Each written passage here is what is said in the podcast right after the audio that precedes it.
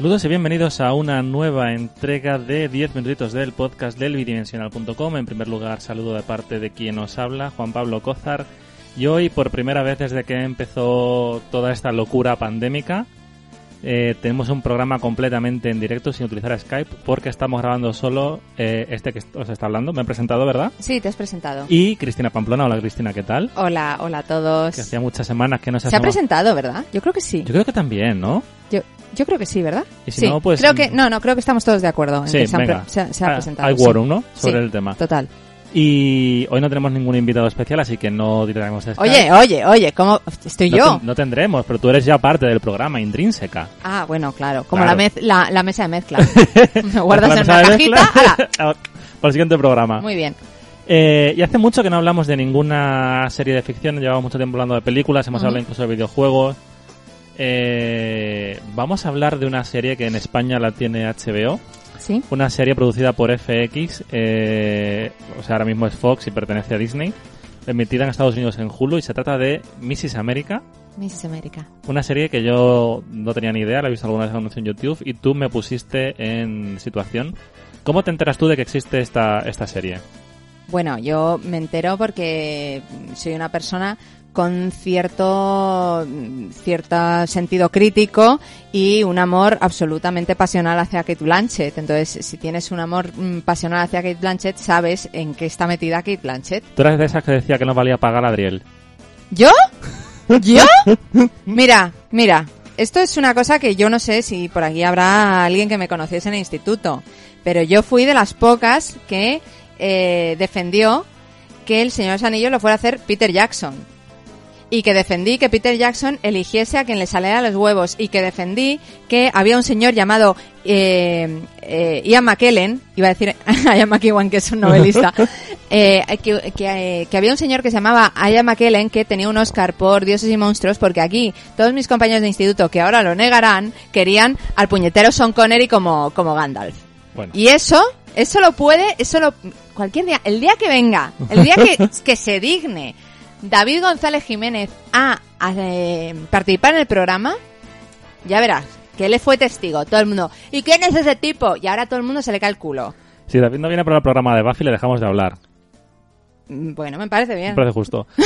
Eh, volviendo a, a Kate Blanchett, o sea, tú descubres la serie por fanatismo de Kate Blanchett, Sí. que tiene- tienes tú, tengo yo.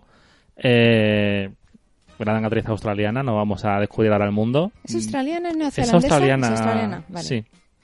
Muy bien. Pues eso, que Blanchett la descubres y, y ¿qué te llama la atención cuando ves el, el proyecto? O sea, ¿qué te dices tú? A ver, Porque sea serie... no, va- vamos a ver, eh, sí es verdad, ahora lo estoy, lo estoy recordando. Creo que hubo ahí un error porque hay una película en Netflix que siempre he querido ver y no sé ni siquiera de qué va, que se llama La mujer más odiada de América o algo así. Y el caso es que después, por alguna razón, noticia eh, en algún en algunas novedades de Entertainment Weekly o una revista de, de estas aparecía la, la serie de Kate Blanchett y las confundí. Porque sabía que Kate Blanchett hacía del personaje del que hablaremos más adelante, que es una ultraconservadora, republicana y demás. Entonces di por sentado que esa era la mujer más odiada de Ah, América. América. También porque la confundí, también en su momento, con el personaje que aparece en la película de de, eh, eh, ah, de Milk, de Harvey, eh, la, Sí. la historia de Harvey Milk, eh, que también hay un personaje muy parecido al de, al de, de Phil- Phyllis al de. Phyllis Schlafly, que fue una ultra, ultraconservadora también en contra de cualquier tipo de derechos que se le otorgara a los homosexuales. Entonces, eh, fue por eso, ¿eh? en realidad fue saltando de personaje histórico que no era a personaje histórico que no era, todos odiables, y entonces di por sentado que era el mismo. Mm. Es una Y serie... llegué a un reparto que dije, esto lo tengo que ver. Es una serie peculiar además porque se estrenó en Estados Unidos y en España en plena pandemia. Hmm. O sea, con lo cual nos hemos quedado sin mucha documentación de entrevistas con Graham Norton, show de Jimmy Fallon, etcétera. Sí. Pero creo que es una serie que son solo nueve episodios de entre 40 minutos 55 alguno, Hmm. que se ve muy muy bien, muy fácil y que ahora hablaremos porque tiene mogollón de, de chicha y de mandanga. Es una serie además que viene en un momento perfecto porque eh, es un poco se, se sube un poquito al carro de todo el nuevo movimiento feminista norteamericano en que va un poco eh, Sí, eh, esto- marcado en el, en el movimiento Me Too. Esto que se supone que es como la cuarta ola del Claro, feminismo. pero aparte, es verdad que teniendo en cuenta lo que estamos viviendo ahora mismo en Estados Unidos con respecto a protestas por la violación de derechos civiles, también viene mucho, muy al caso. Eh, está lloviendo. Está lloviendo, bueno, Perfecto, bueno, perfecto, seguimos. no estamos, estamos bajo techo, así que en realidad La no, hay mesa de las diferen- estropea. no hay diferencia. Bueno, después de esta pequeña introducción vamos a hablar de, de qué va Mrs. América. Mrs. América trata sobre la aprobación por el Congreso de los Estados Unidos de la ERA, de la ERA, de la Equal Rights Amend- Amendment. Sí. Eh, básicamente es la es un anexo a la Constitución para reconocer la igualdad de derechos, o sea, igual que tiene la primera enmienda, que creo que es el de libertad de expresión y prensa, la segunda es la posesión de armas, y tienen muchísimas eh, derechos sociales y demás en la época de Lyndon B. Johnson, en el 72. Se aprueba en el Congreso esta enmienda ah, de igualdad de derechos, que tenía que ser ratificada por 38 estados y eh, una enmienda que realmente dice muy poco, o sea, es muy concisa y con la que no vais a entender luego hasta que veáis la serie por qué se montó tanto pollo, porque es súper concreta. Eh, sí, bueno, de hecho, mm, no sé si son 54 palabras o cosas así. Eh, fue redactada en 1923. Lo digo porque también es muy interesante el que que se haya pedido esto desde 1923 y aún no se haya eh, admitido en la Constitución, en la sí, sí. Constitución norteamericana es bastante flipante porque cualquiera pediría que están pidiendo el derecho, yo que sé, a devorar niños o yo que sé. Eh, pero el artículo que se pide, la redacción de ese artículo que se pide que sea añadido a los Estados Unidos, a la Constitución de los Estados Unidos es sección 1. La igualdad de derechos ante la ley no será negada o coartada por los Estados Unidos ni por ningún Estado por razón de sexo. Sección 2. El Congreso tendrá la facultad de hacer cumplir mediante la legislación apropiada las disposiciones de este artículo. Sección 3. Esta enmienda entrará en vigor dos años después de la fecha de ratificación. Para que Se acabó. Ya está, no hay Ya más. está, no hay o sea, más. para que os hagáis una idea, en el artículo 14 de la Constitución Española de 1978, que tiene sus cosas bien y sus cosas mal, pero esto, por ejemplo, ya lo, lo reconoces. Es decir, dicen, los españoles son iguales ante la ley sin que pueda prevalecer discriminación alguna por razón de nacimiento, raza, sexo, religión, opinión o cualquier otra condición o circunstancia personal o social. A ver, Es decir, eh, Estados Unidos tiene muchos atrasos porque su constitución también es muy antigua, por eso funcionan con enmiendas. Pero eso es lo que también también tiene una parte que no tiene mucho sentido, que es la Declaración de los Derechos de Virginia, eh, la, la firmada eh, tras, eh, no, antes, antes de ser un país independiente de, de Inglaterra, firmada en 1776, ya habla de la igualdad de entre todos los hombres. Por supuesto, de nuevo, pues es, es un texto que es fácilmente eh, bueno, manejado, ¿no? Porque al fin y al cabo dice hombres, no mujeres. También Claro. es verdad que dice hombres, no hombres negros. Entonces se lo pasaron por el forro durante siglo y medio con eh, posiblemente uno el elemento más vergonzoso que tiene la historia de los Estados Unidos. También que es la tenemos que tener en cuenta que para muchos americanos un negro no era un hombre. Sí, bueno, pero... o sea, me refiero dentro del pensamiento. Pues, bueno, eso ya, eso ya 18. sería otro tema que habría que entrar en el texto de la Declaración de Derechos porque es muy interesante. Ya, en- ya cuando se firmó ese texto había ciertos firmantes que creían en que se debía abolir, Abolir. la esclavitud, pero los que más panoja tenían tenían tierras y por tanto el dinero el dinero Que, manda. que el algodón no se recoge solo. Sí. Eh, bueno, pues lo que decíamos, el- es, es un texto ridículo que, bueno, ridículo, ¿no? Importantísimo, pero que lo único que dice es que la Constitución esté ahí para amparar a eh, las mujeres ante cualquier tipo de violación de sus derechos que puedan, de algún modo, sugerir que son menos que un hombre profesionalmente o, bueno, posiblemente si eso existía en la Constitución, a lo mejor hubieran tenido más cuidadito los Weinstein de, este vida. mundo. Y claro, eh, estoy segura de que dentro, eh, de- entre los, entre los eh, oyentes que tengamos habrá quien diga, bueno, vamos a ver, vale, no está, pero estamos en pleno siglo XXI. Se, se da por sentado que eso se va a cumplir. Efectivamente, se da por sentado. Gracias a lo que sea, el ser humano evoluciona y yo creo que normalmente, normalmente, a mejor. Hmm. Pero eh, las cosas como son. Lo único que vale es la palabra escrita. Ya. Es lo único que vale. O sea, mientras hay una constitución ahí, hay algo que te avala. Sí, la constitución se puede tirar por tierra. Pero esta mañana que estábamos hablándolo, ahí está el caso de Afganistán. Afganistán es un país totalmente eh, abierto, moderno, donde las mujeres hacían una vida, lo que llamaríamos ahora una vida normal Sí, bueno. de una mujer en un mundo O sea, Afganistán, abierto eh, en Irán el siglo incluso. XX. Exacto. Y ahora ya sabemos lo que ocurre. Por eso es importante que haya un texto que, por supuesto, puede significar para ti nada, que puede ser una cosa casi simbólica, que es una constitución. Una constitución es un libro, o sea, no va a venir, te va a sacar una navaja para defenderte. No. Pero la palabra escrita tiene peso. Hmm. La palabra hablada no. Las cosas no se pueden dar por hecho. Las palabras se las lleva el viento. Exacto. Las cosas no se pueden dar, dar por hecho. Dar por hecho algo es magnífico porque significa que hemos avanzado de forma casi natural, ¿no? Pero se necesita ese texto legal, eso que te diga, es que a mí es esto me protege. Esto que te Esta-. Esto, esto Mm. que te protege a ti, que es lo más importante. El tema está en que podrán decir, bueno, pero se tiene, se da por sentado que hay una igualdad casi total. No, para empezar, no.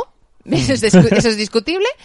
Y segundo, eh, lo más importante es eso, lo más importante es poder decir este texto, este texto que de algún modo, igual que hablamos continuamente de qué es una bandera o a, o- o- a quién, a quién representa una bandera, una constitución es la, es, es- ampara a todo el ciudadano del país al que pertenece esa constitución. Entonces creo que las eh, mujeres norteamericanas tienen todo el derecho a decir si este libro te ampara a ti, este libro me tiene que amparar a mí y en algún momento, en algún lugar tiene que poner que me ampara a mí igual que a ti. Sí. De hecho, vamos, ya hemos visto, por ejemplo, eh, hemos cogido el, el ejemplo de la Constitución Española del 78, porque es la que tenemos más a manos y porque sabemos que lo recoge de alguna manera. Eh, no se entiende. No se entiende además una ley que se aprueba en el 72 de Hmm. forma bipartidista que le llaman, Sí. eh, estando Nixon de presidente republicano Sí, y aprobada por miembros del Partido Demócrata, del Partido Republicano y en el primer año aprobada por 30 estados. Donde está el tema de toda la serie y de todo este caso de la era Hmm. es en que tienen que aprobarlo eh, tres cuartos de to- del total de estados de Estados Unidos. ¿Qué ocurre? En un año lo aprueban 30 Hmm. y ahora vendremos donde viene el, el tema de la serie, la aparición de un movimiento ultraconservador reaccionario, porque yo no creo que la palabra sea conservacionismo. No, no, no, por es supuesto que no. Eh, con Philip Shafley y su programa del Stop, el del Stop era que a mí me pone muy mala hostia. Ahora veremos que además es eso, o sea, porque también, de nuevo, habrá eh, oyentes que se están escuchando este programa sin haber visto la serie, tirarán directam- directamente a la yugular diciendo, a ver si esto va a ser propaganda liberal norteamericana. Comunista, pa, pa, pa, pa, pa, pa". No, o sea, el movimiento eh, feminista en los años 70 tenía un respaldo muy amplio dentro del mundo republicano, pero es que ahora, y aquí ya creo que cuento más contigo, que te sabes más toda la, Sí. la mojama de, de cómo se crea lo que más adelante se convertirá en el Tea Party, ese, Sí. esa, esa ala Ultraconservadora. ultraconservadora, eh, reaccionaria del Partido Republicano, aparece en este momento. eh, no es el tema de la, de la serie, pero es eh, el tema de la serie es una ramificación de esa nueva ola de ultraderechismo. Mm. O sea, eh, por resumirlo rápido, para explicar la figura de Phyllis Schlafly, antes de Sí. meternos en ella y ponernos en contexto sociopolítico, Hmm.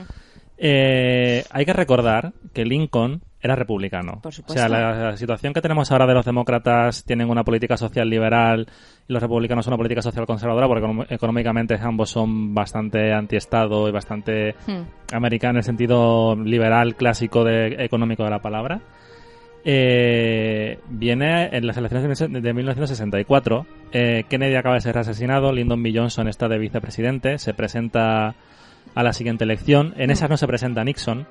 Y las elecciones primarias del Partido Republicano las gana Barry Goldwater. Barry Goldwater es un señor que es el que consigue que toda, toda la derecha actual reaccionaria en todos los países es el que marca la tendencia. Mm. O sea, es un tipo eh, y no es simple y no no no es quedarse en es un tipo que está contra la Unión Soviética. Todo Estados Unidos estaba contra la Unión Soviética, demócratas, republicanos y quitando cuatro grupos sociales, o sea, lo que era la política, eh, todo era antisoviético, todo era anticomunista, todo era antisocialista. ¿Qué es lo que hace este señor? Arraigarse a la imagen del cristianismo blanco. Totalmente Sí, sí, sí. y hace identificar el Partido Republicano con esos valores que pensaban que se estaban pervirtiendo por las leyes de derechos sociales, el, los- el civil right este del movimiento de Martin Luther King, de Malcolm X, eh, ven peligrar su modo de vida. O sea, ese modo de vida de los blancos inventaron América, los protestantes inventaron América y cualquier cosa que se salga de eso es destruir América, es poner América después, no este eslogan horrible del America First. Hmm. O sea, y bueno, Barry Goldwater se pegó una hostia electoral de campeonato, o sea, creo que ganó 5 o 6 estados en las elecciones del 64, o sea, el colegio electoral lo barrió Johnson. En voto popular también le sacó una cosa como de 35-65, pero es el que tiene la influencia para cambiar el rumbo de- del Partido Republicano, en el que en la propia serie veremos mujeres republicanas muy importantes. Eh, mujeres, eh, un personaje, por ejemplo, luego será asesora de Reagan, el personaje de Elizabeth Banks. Sí, Jill, Jill Ruckelhaus. Eh, Fue secretaria de Estado, además. se- secretaria- No, secretaria de Estado, no, perdón. Eh, en las Naciones Unidas estuvo de embajadora de Estados Unidos en las Claro, Naciones y así Unidas. Era una mujer, era una mujer profundamente feminista, eh, súper a favor de la era, eh, con contactos con Nixon, con contactos con Reagan, con contactos con según primeras damas anteriores. Y cuando llega Reagan, o sea, esa agenda la sigue impulsando en su medida que puede, porque Reagan era un tío listo, súper conservador, pero listo. Pero no deja de ser una persona que luchó muchísimo contra la Unión Soviética. Entonces es eso, es decir, eh, el problema de, de, de Goldwater, y ahora hablemos de Phyllis Schlafly, es girar el conservadurismo americano a un movimiento totalmente reaccionario. Que al final es una cosa que eh, tiene una repercusión en lo que estamos viendo ahora, que se ha convertido el Partido Republicano. ¿Qué ocurre con esos republicanos como George Bush o Arnold Schwarzenegger? Y estamos hablando de señores con los que, bueno, Arnold Schwarzenegger no comulgó, pero por una cuestión de ideales y tal. Desde luego no seré yo quien defienda, defienda a George Bush Jr. Y sin embargo, hasta el propio George Bush Jr.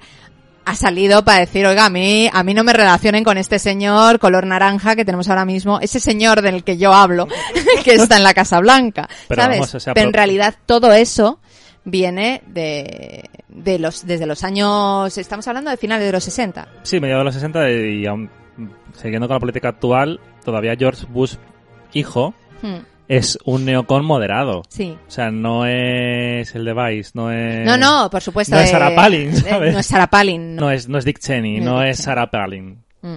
¿Sabes? No es... no es tan, tan, tan chungo. Pero lo de ahora, o sea, ahora mismo hoy día, este, el... Trump se ha comido el Partido Republicano entero, lo ha girado completamente a la ultraderecha.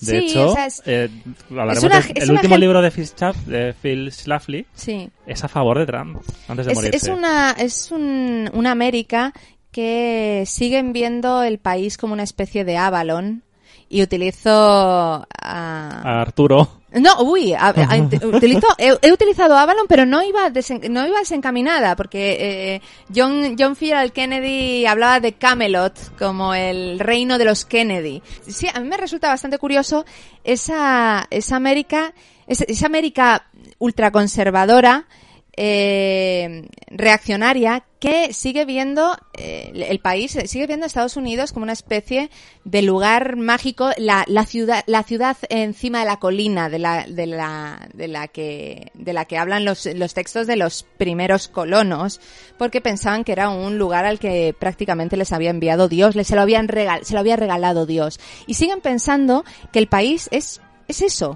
Y, es- y tienen divinizado un país que la mayoría de ellos ya no conocen. O sea, Eso- ya no existe gente que haya vivido en los Estados Unidos. O sea, hay gente que ha vivido el, el- el racismo profundo del sur, por supuesto, y que habrá llegado a ver linchamientos, porque los linchamientos se han... se- de forma ya obviamente totalmente ilegal, pero se han ido alargando en el el tiempo, tiempo. desgraciadamente, hasta pues posiblemente hasta hace bueno a ver ha- habría que ver qué mierdas hay ahora. Claro, no, no, pero estoy hablando de que eh, gente como ah, Duke, como David Duke, el, el que Sí, el- es, el eh, gran dragón. el gran dragón del Ku Klux Klan y demás, que sigue vivo. Sí, el que felicita a los nazis españoles. Claro, es gente que sigue, que sigue pensando que va a poder recuperar un Estados Unidos donde de forma legal se sacaban a los negros de las cárceles y se les colgaba en, en- en árboles y no pasaba absolutamente nada, ¿sabes? Hmm. Pero es gente que no ha vivido ese Estados Unidos, es gente que se agarra a una idea de un de una América blanca que nunca ha existido. América nunca ha sido blanca desde el comienzo. América, para empezar, América es India. Pero bueno, si estamos hablando de los Estados Unidos, Estados Unidos siempre ha tenido población negra, Es que está- siempre ha tenido chicanos, Es que siempre ha tenido Estados Unidos, chinos. para empezar, no tienen un idioma, un idioma oficial, de facto es el inglés, pero Estados Unidos tal cual lo conocemos hoy es tan anglosajón como español como francés. Por supuesto. Para empezar. Hmm. O sea, Luisiana era francés, California era español, Texas creo que también era español. Eh, es un batiburrillo de, de cultural. Y sé que, que, que ahora estarán pensando, joder, a ver, meteos en la serie y lo vamos a hacer ahora mismo, pero es para entender un no poco... es que gran parte de la apasionante de la serie es la, la- Claro. el sociopolítico americano. Por supuesto, esa ese cerramiento de mente, esa es, esa idea de joder, somos cenutrios porque nos han metido en la cabeza que esto alguna vez ha existido. No es cierto. Hmm. No es cierto, o sea, re- realmente es esa posición de lo que llaman ellos Los el WASP, Ah, bueno, sí. Te el a White American Protestant, y no recuerdo Sí. de dónde viene el S, ¿no? Eh, la S. Pero, mm, pero, sí, es, es una América que le pertenecía a los ricos y, y que quisieron recuperarla. Eso no se puede recuperar. Luego, aparte, yo lo separaré un poco del movimiento libertario rancio este. No, no, no tiene nada que ver. Que si- siendo rancio, Sí, sí. en cierta manera, eso es, es Clint Eastwood en un porche con su escopeta, Sí, mirando vacas. sí, sí. Y, y el Estado es malo y tal, pero por otro motivo, pero no, o sea, por ejemplo, es distinto ese movimiento al movimiento de oponerse a cualquier tipo de... eh, lo contrario de segregar es agregar, agregación social. Hmm. ¿Sabes? Es totalmente distinto. A ver, también es lógico, y ahora sí que ya podemos ir entrando en lo que es el argumento de la serie, también es lógico que eh, esto comience cuando, cuando comenzó. O sea, este Hmm. de repente vuelta a un conservadurismo rancio y, y buscando unas raíces que tendrías que directamente irte a anteriores a la guerra civil norteamericana, o sea, para, para recuperar ese mundo ideal, ese mundo que, en el que piensan que todo Estados Unidos es el sur de lo que el viento se llevó. Sí, Es el sur ideal. sí, sí. Bueno, pues eso tenía que estallar en algún momento y lo lógico es que estallase en el momento en el que viene una fuerza tan potente de progresismo, de progresismo entendido sencillamente por el, afán de ir hacia adelante, de avanzar. De no, estoy progresar, hablando, sí. no estoy hablando de derechas o izquierdas. En este caso estoy hablando de progresar, de estar pasado ya la, la primera mitad del siglo XX y decir cómo puede ser que sigamos en estas, cómo puede ser, puede ser que eh, en el sur de los Estados Unidos, y veremos un caso en el, eh, por parte del, del- de una, men- una mención que tiene eh, sobre la biografía de Vela, uno de los personajes de la serie, ¿cómo puede ser que estemos aún en Estados Unidos, en, un, en, una- en un país donde en los estados del sur un señor es acusado sin prueba alguna de haber violaza- violado a una mujer blanca, se le pone un jurado solo de hombres blancos que tardan dos minutos exactos en declararle culpable y colgarlo. Cosas así. Hmm. Entonces, estamos en ese punto y por supuesto, eso tenía que estallar. Y estalla en una década, como son los 70, en la que sigue el movimiento, eh, los movimientos civiles por los derechos de los negros que comienzan en los años 60, Sí. pero continúan. Sí, sí. Eh, veremos un personaje además muy importante dentro de, de los personajes femeninos de la serie. Pero en el 69, en el 69 entra la policía en Stonewall, el eh, club eh, gay en, en Nueva York, y con eso se prende la llama, de- la, uy, la llama, La la llama. llama, la llama de los derechos por la, bueno, pues lo que es el colectivo LGTB o el colec- o los queer, que eso Sí. es una cosa que ya se ha perdido un poco más el término y, y demás. En los derechos por los homosexuales, transexuales, bisexuales y demás. Hmm. Y, por último, aunque es posiblemente el movimiento civil que más, que más pronto mm, ¿Nace? nace, los derechos por, de los derechos de la mujer. O sea, las mujeres que decidieron que no, que los derechos no se acababan en- dando el voto, que el voto también lo tenían los negros y no les servía de nada.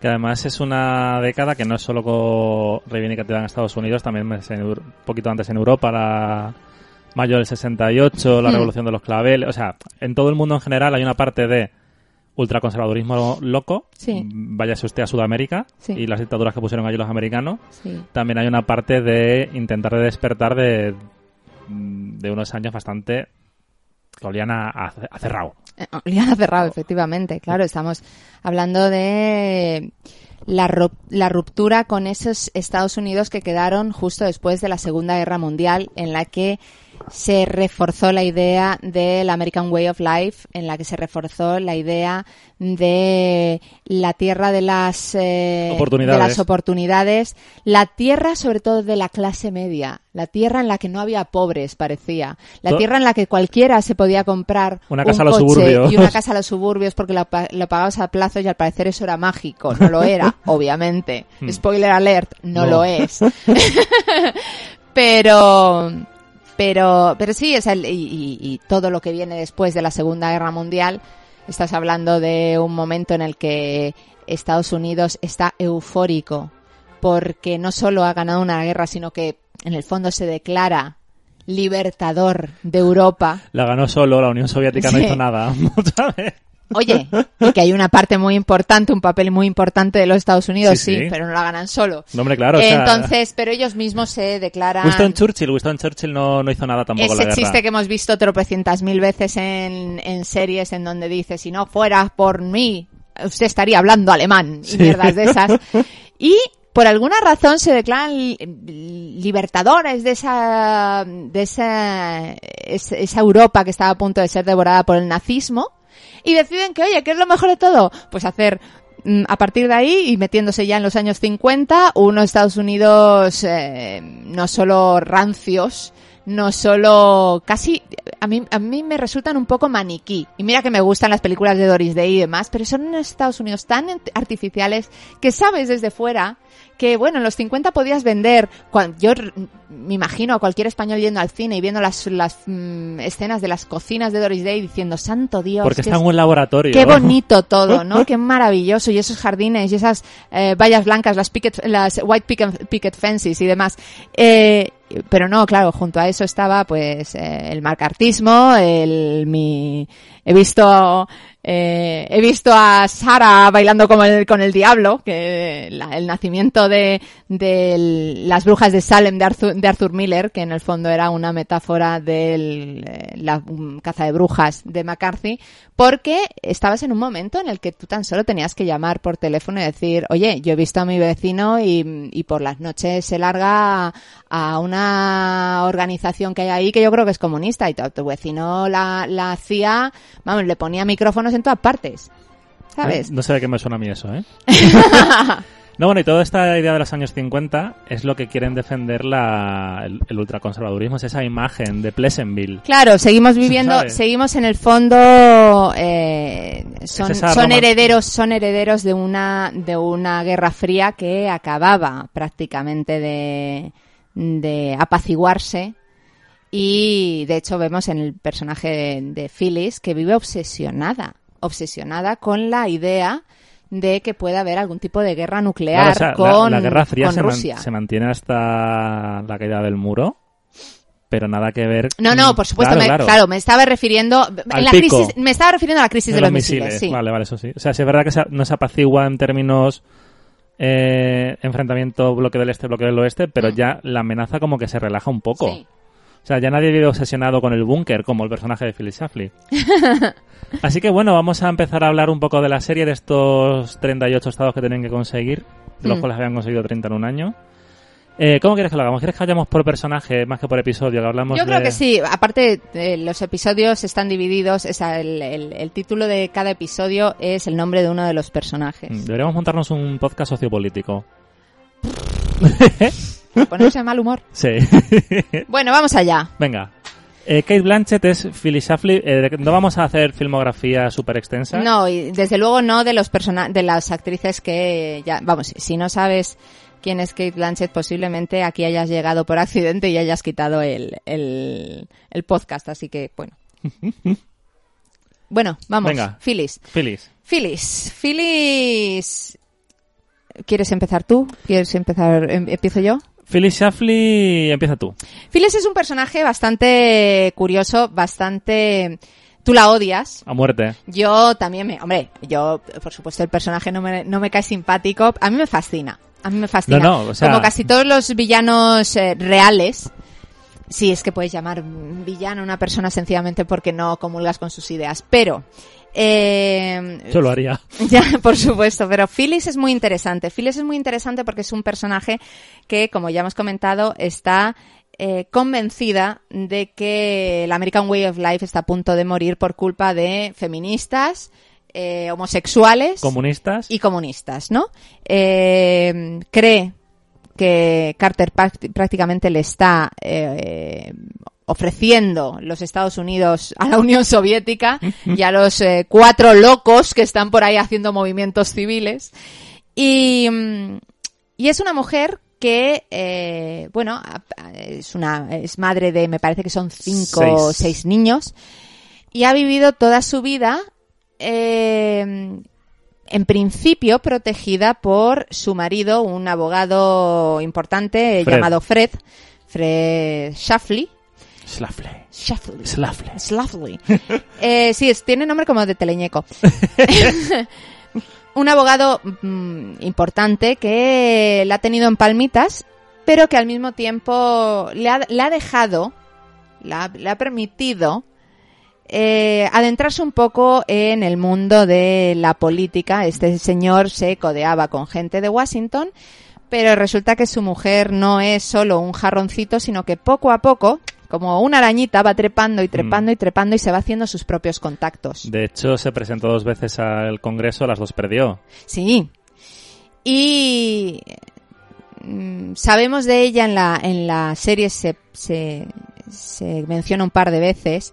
Sabemos que con la Gran Depresión su, ma- su padre se quedó sin trabajo y prácticamente no tenían para vivir. Y fue su madre la que tuvo que aceptar dos trabajos, uno de bibliotecaria y el otro me parece que no sé si limpiando o qué, para poder sacar a sus dos hijas adelante. Estamos hablando de una mujer que ha visto a una mujer trabajadora toda su, toda su vida en casa y sin embargo se opone, se opone rotundamente a que la mujer pueda trabajar fuera de casa o al menos que trabaje fuera de casa sin, sin el consentimiento de su marido. Claro. ¿Sabes? Eh, mientras tu madre trae la comida a casa, todo está muy bien, pero una vez tienes a tu maridito Fred para pagar las facturas, entonces sí, entonces la mujer tiene que vivir totalmente mm, subordinada a, Al hombre. Al hombre. marido. ¿Qué ocurre? Que en el fondo es todo un, pura hipocresía. No hace falta avanzar mucho en la serie para darse cuenta de que Phyllis hace de su capa un sallo. Es una señora que se pone el mundo por montera. Esas son las cosas que a mí me fascinan del personaje. O sea, es un personaje súper fuerte. Es un personaje muy fuerte. Es un personaje que si todo lo que hace lo hubiera hecho en el otro lado, hubieses estado convencido que estabas viendo a la más feminista de todas Mm. pero lo que hace es vender a las mujeres de su alrededor para ella poder subir políticamente. Claro. Ahí está la hipocresía. Ahí está la hipocresía. Hay un par de momentos en los que a las chicas que la, que la acompañan, algunas eh, personajes ficcionados, otros personajes reales, eh, una de las eh, de las eh, miembros de la de los miembros de la iba a decir miembro, he dicho miembros, perdón, madre mía, amor hermoso, uno de los miembros de la era le dice, ah, Phyllis os ha enseñado a, a, um, hablar con la prensa, os ha enseñado a hacer un memorándum, nos ha enseñado a no sé qué, os ha enseñado hacer tal y cual, no a hacer presupuestos. sí, sí. Pues sí, nos ha enseñado todo eso. Y dice, pues enhorabuena, sois chicas trabajadoras. Efectivamente, o sea, lo que tú estás viendo en Phyllis es un movimiento civil. Es un movimiento civil ultraconservador, pero estás viendo un movimiento civil, Mm, ¿sabes? sí, sí. Y eso es lo que hace el personaje tan interesante, que es un personaje súper dual.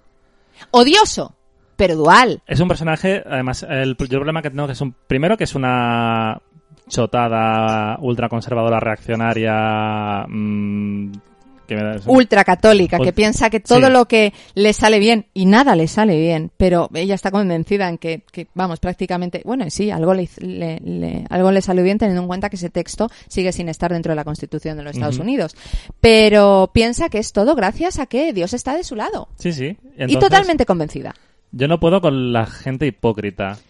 Claro, o y sea, este personaje es tan hipócrita, es decir, y además no es consciente. Porque Y tú cínica. cínica, cínica, o sea, claro. Ella, o sea, se lo dice en algún momento en la serie, eh, porque saben que por él la pueden atacar. Y, a la, y al séquito que tiene también se lo sueltan, en plan de. Realmente, y en uno de los panfletos hmm, de Philly Shafley, del Philly Shafley, del Philly Report, no recuerdo cómo sí, se llama. que pertenece a la asociación Eagle. Sí, la, el Eagle Forum y demás. Hay un momento en la convención de Houston del 78, Hmm. que ya llegaremos, que le para contraatacarla le ponen abajo en plan Phyllis Shafley mm, se va de su casa, trabaja tal, Phyllis Shafley es una feminista.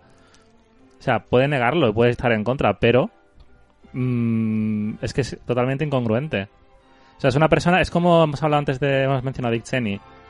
Es una persona que le importa el poder. Dentro de sus ideas creo que tiene más principios que Dick Cheney. Sí, además creo, Creo que que un gato tiene más principios que Dick Cheney. Quiero recordar que al comienzo de la serie lo dijiste, dijiste, es un Dick Cheney, o sea, Sí, sí. ha elegido un bando, va a... y va a muerte con ese bando solo porque piensa que ese bando le puede Beneficiar. beneficiar, sí. O sea, creo que puede tener ciertas...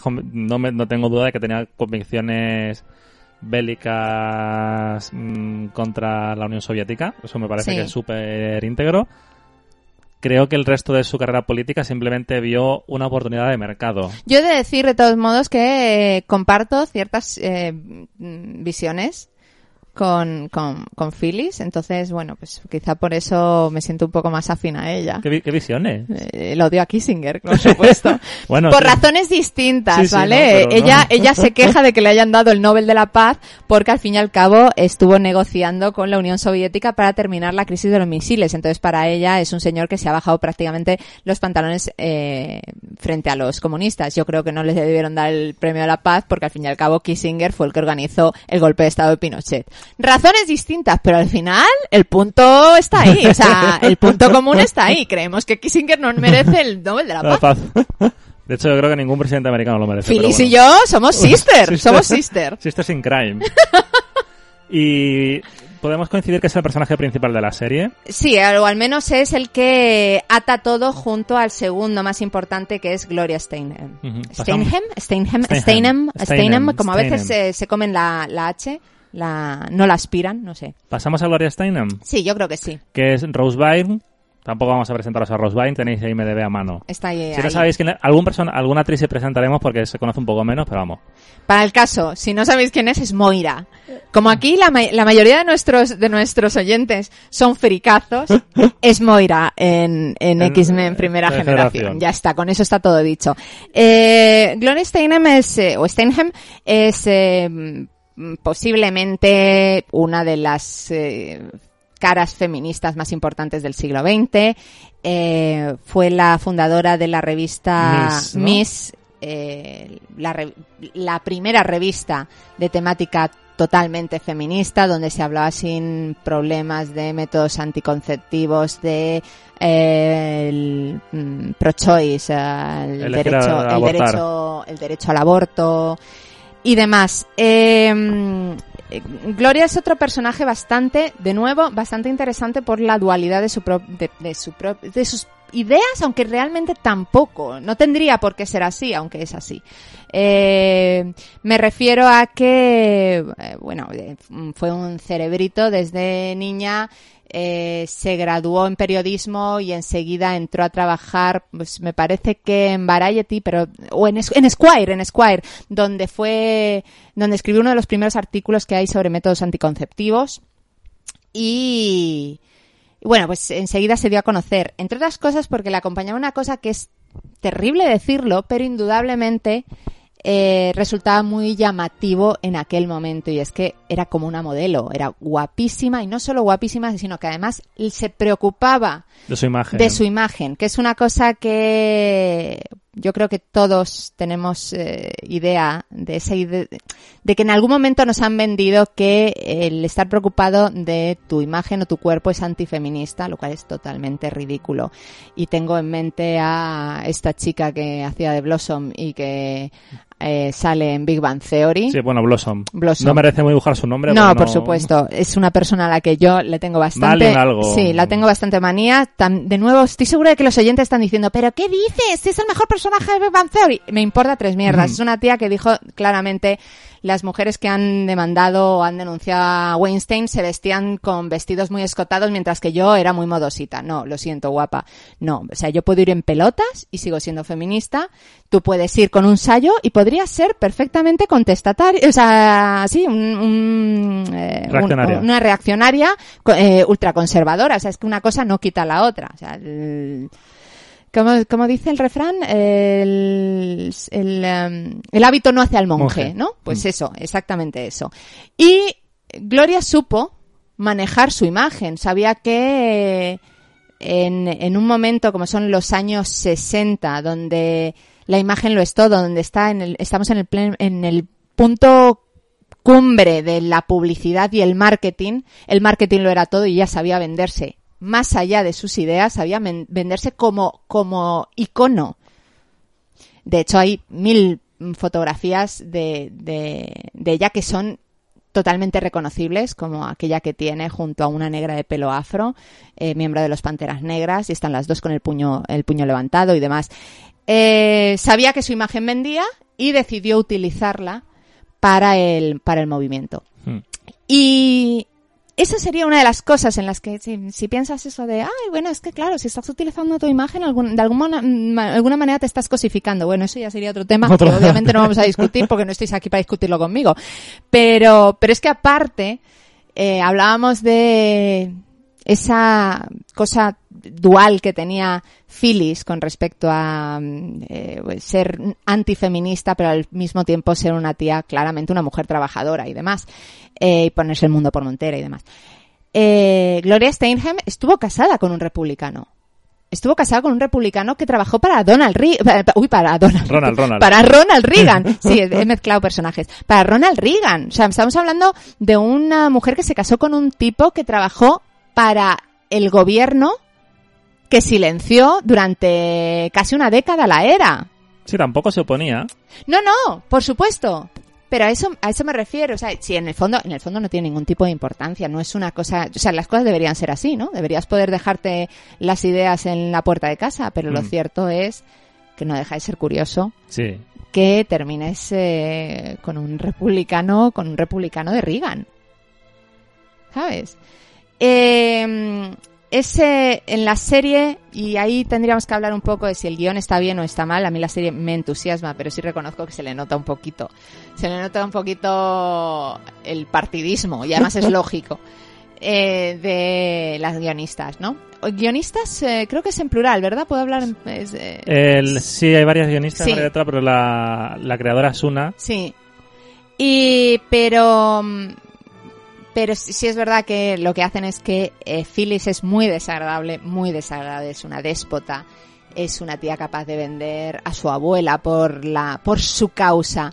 Eh, hay un personaje inventado que es un miembro de los primeros, de los más cercanos a ella, a la que su marido la casca, y ella no hace absolutamente nada porque considera que su marido tiene derechos sobre ella Hmm. habría que saber realmente si Phyllis pensaba eso. Mm, Es un tema que, más allá de que seas feminista o, o no, supongo que no te debe parecer bien que un señor tenga la potestad de Bueno, es reventarte la cara. Es lo que defendía ella. Ella defendía, bueno, sí, pero, Y lo que defendía parte de su grupo, o sea, cuando se junta con las chotadas de Alabama, no me acuerdo el nombre. Exactamente, pero es que volvemos otra vez a lo mismo.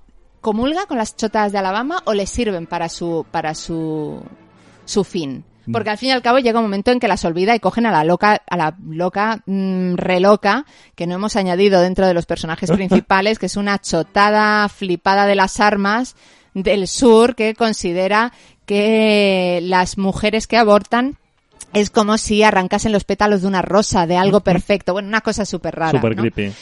Eh, entonces, lo, lo que hace es que si hay dos personajes realmente enfrentados, son Phyllis y, y- y- y Gloria. Gloria es dulce, es encantadora, no, no resulta desagradable hacia nadie, ni siquiera hacia miembros anti-era.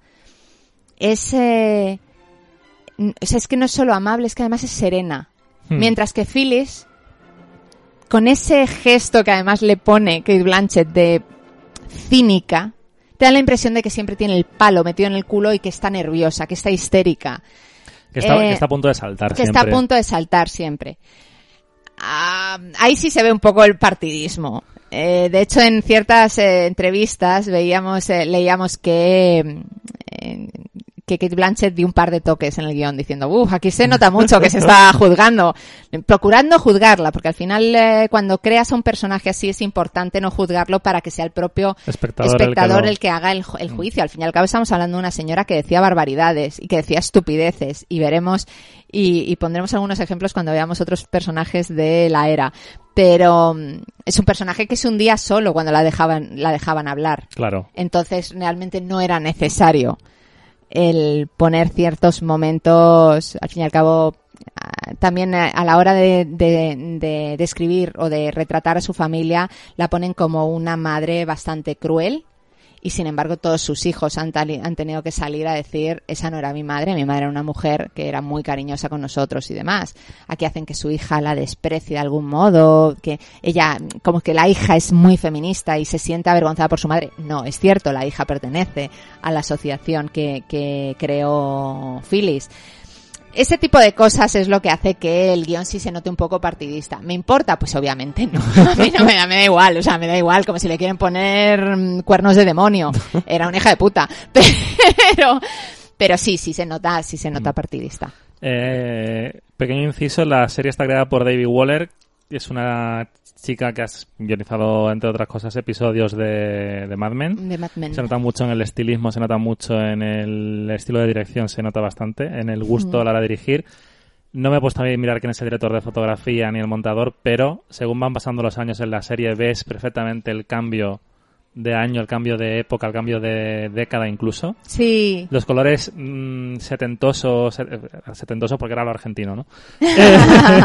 Eh, ¿Sabes? Esos amarillos mostazas, esos verdes, esos rojos Mm. vinos van pasando a un gris plomo Sí, que a- precede la era Reagan, ¿no? Sí, a Era- un- una, a- muy parecido al cine de Sidney Lumet. Claro. O sea, parece que estás viendo, yo que sé, eh, un mundo impla- implacable o... o... Claro, y to- todo ese momento que empieza la serie en alto Sí. va dejando paso a Margaret Thatcher y Ronald Reagan, que es el, el Sí. de los 80. Mm. Eh, ¿Seguimos con el reparto? Sí, claro. ¿Con quién vamos? Reparto y personajes. Decide. A ver, por conocimiento, por no tener que presentar mucho, Elizabeth Banks. ¿Te Sí, parece? Que sí, claro. es Jill Ruckelshaus. Ya hemos hablado de ella antes, es republicana. Republicana. Trabajó para Reagan. Sí, eh, embajadora de las Naciones Unidas. Para mí uno de los personajes más interesantes de la serie. También, sí. Porque... Y creo que esto es muy importante porque, o sea, no sé quién va a escuchar esto. Mm, realmente me da bastante igual que lo escuche quien no, pero la gente va a pensar, "Ya están los rojos estos con las cosas de las mujeres y los maricones y los negros. ¿Sabes? Sí. Y realmente el caso, eh, es, una exageración todo lo que he dicho, estaba burlándome de cierto sector Sí, de la sí. gente, ¿no? El personaje de Elizabeth Banks es el ejemplo de lo que debería ser la política. O sea, estamos hablando de dos partidos completamente distintos, con intereses opuestos, de gente que ha servido a, a Kennedy, a Johnson y a Jimmy Carter, y gente que ha estado con Nixon, eh, Ford y Reagan. O sea, gente que tenía políticas completamente opuestas, pero en temas concretos eran capaces de tener un punto de vista común por el bien común de la sociedad. O sea, porque hoy día es casi impensable pensar, o sea, hoy día te sorprende cuando dices tú, hostia, que un republicano americano ha dicho una cosa sensata, Mm. ¿sabes? Ha dicho que Trump está cha- chalao, como todos los que le están saliendo ahora que empiezan a alzar un poco la voz. Este, es importante que se vea este, el personaje de Elizabeth Banks porque si no queda la idea Sí. de que el feminismo y de que los movimientos sociales eran cosas solamente de un sector de la sociedad. Sí. Y no tiene nada que ver. O sea, eh, la era al final eh, es lo que hemos dicho, es esa frase concreta, esa frase concisa. Y se puede interpretar de muchas maneras que esas interpretaciones son las que llevan a todo el conflicto y a todo el arco argumental de la, de la serie. Pero este personaje realmente es el que te da a entender que no era una cosa que dijeran, hey, que los demócratas estos peligrosos rojos liberales son los que quieren imponer esto. No. Era algo de, de sentido común. Y era Sí. algo bipartidista y el bipartidismo lo encarna esta, este personaje. Jill además es un personaje, eh, en, en la serie ves eh, varios personajes que encarnan eh, ideas de la mujer en los años 70 y Jill, Jill es perfecta porque eh, es un poco la imagen de lo que Betty Friedan, que es una, otro de los personajes que, que, que pertenecen a la era, llamó la supermujer. La mujer que tenía que desarrollarse en todos los ámbitos. Y eso quería decir eh, profesionalmente y también en la casa. El, el, el capítulo de Jill Magnífico. es agotador, es agotador. O sea, llegar de Washington, de haber dejado a todos, bromear contigo, pellizcarte en la caderita, el decirte qué guapa estás y no sé qué, y tú aguantar ahí como una jabata, porque lo que te interesa es quedarte en Washington. Que además le hace la cama a Donald Rumsfeld. Sí, Qué cabrón. Eh, el estar ahí y decir, esto lo tengo que aguantar, lo tengo que aguantar, tengo que jugar dentro del club de los chicos para poder mantenerme aquí, Hmm. llegar a casa y hacer la cena, ayudar con los deberes a los niños, preparar la tarta porque mm, es el cumpleaños de, De- mm, sí. yo qué sé, Yuli Mae, ¿sabes? Y, y, de y está agotada y está, o sea, y demuestra, demuestra ser una mujer capaz de hacerlo todo,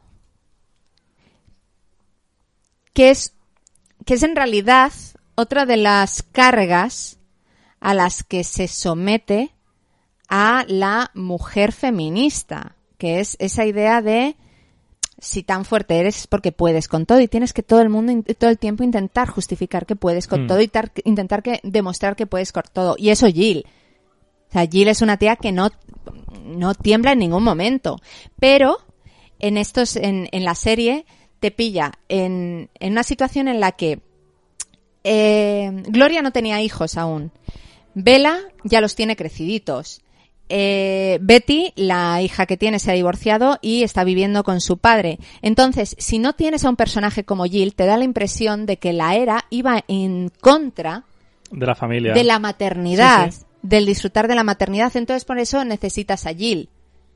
Hmm. Jill que puede con todo, aunque no debería poder to- con todo, quiero decir, debería ser capaz de decir, hasta aquí he llegado. O sea, no tengo por qué demostrar todo el tiempo que puedo con todo y sin embargo lo, lo, Sí, sí. lo demuestra. Y, y también es eso, también es el personaje que necesitas para entender que el progresismo no pertenece a izquierda o derecha. El progresismo es el sentido común. sentido común, amigos. Sentido común. Las cosas siempre tienen que ir hacia adelante. Eh, bueno, vamos a seguir con... A ver, por ejemplo... Yo creo que tendríamos que hablar de Betty. Betty es... De Betty, que es inter- está interpretada por eh, Tracy sí, Ullman. por Tracy Ullman. ¿Por qué digo de hablar de, Betty? Quizá podíamos haber empezado por Betty. Betty es súper importante. Betty es posiblemente eh, hablaba de, de, Gloria como la cara del feminismo, pero Betty Friedan es el, eh, el patrón, el esqueleto del feminismo de los 70. Eh, Betty Friedan fue una, una feminista cuya obra cumbre es La mística de la feminidad, uno de los libros más importantes dentro de la mm, pues mira como pues sería las, un- una especie de Simón de Beauvoir o sea es eh, la mística de la feminidad pues la puedes tener ahí ahí pues con qué te digo yo Vindicaciones de los derechos de la mujer de Mary, Wus- de, Mary, Wollston- de Mary Wollstonecraft, la madre de Mary Shelley.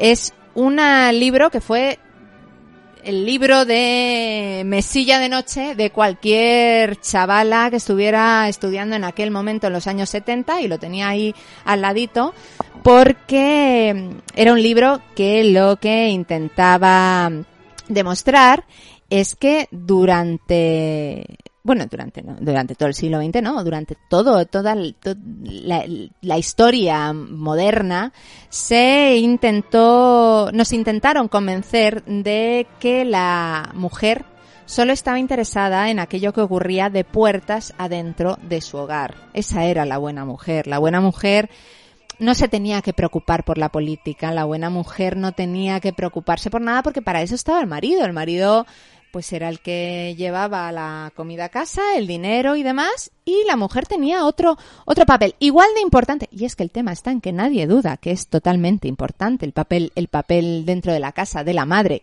Por desgracia, habría que recordar que igual de importante que la madre está el El padre, padre, pero ¿no? en fin. Nadie, na- nadie dudaba eso y, y de hecho eh, Betty Friedan en ningún momento dijo que eso fuera malo. El problema está en que la mujer debe, debe empezar a mirar más allá de la puerta de su casa. Tiene que ver que todo lo que ocurre fuera le afecta personalmente. Hmm. La mística de la mujer, de hecho, es la razón por la que Gloria Steinem funda la revista Miss.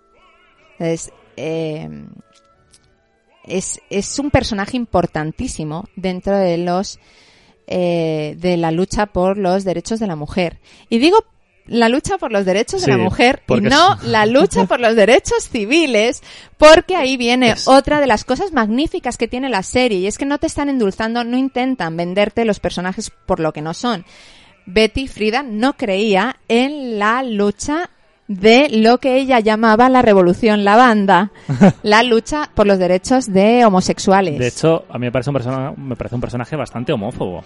No, no, era un personaje homófobo. Pero eso, de todos modos, también te digo, es un personaje y como personaje, pues decides enfocar todo eso a ella. Pero en realidad era una cosa muy normal de, eh, al comienzo de la lucha feminista, de esa, eh, de esa ola de feminismo de los años 70. Había un sector muy importante que pensaba, no podemos mezclar o sea, o vamos a por Rolex o vamos a por setas. No podemos estar a todo, ¿sabes? Entonces, bueno, pues que si, si los gays quieren luchar, que luchen aparte. Esa no es nuestra lucha.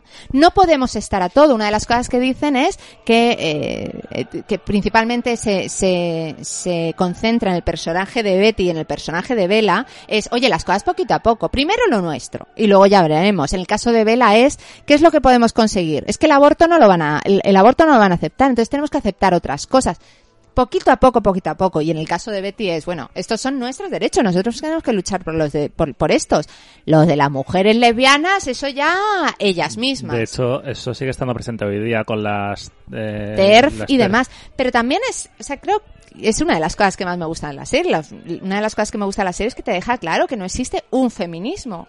Y además no tiene que existir porque ya hablaremos de por qué la serie hace que todo tenga sentido después, que todos los personajes tengan sentido, que es eh, en una lucha sí hay un momento en el que tienes que dejar diferencias, si no, no ganas absolutamente nada. Y aún así no lo ganaron, Hmm. puesto que el texto, de nuevo, os re- recordamos, sigue sin estar en la Constitución.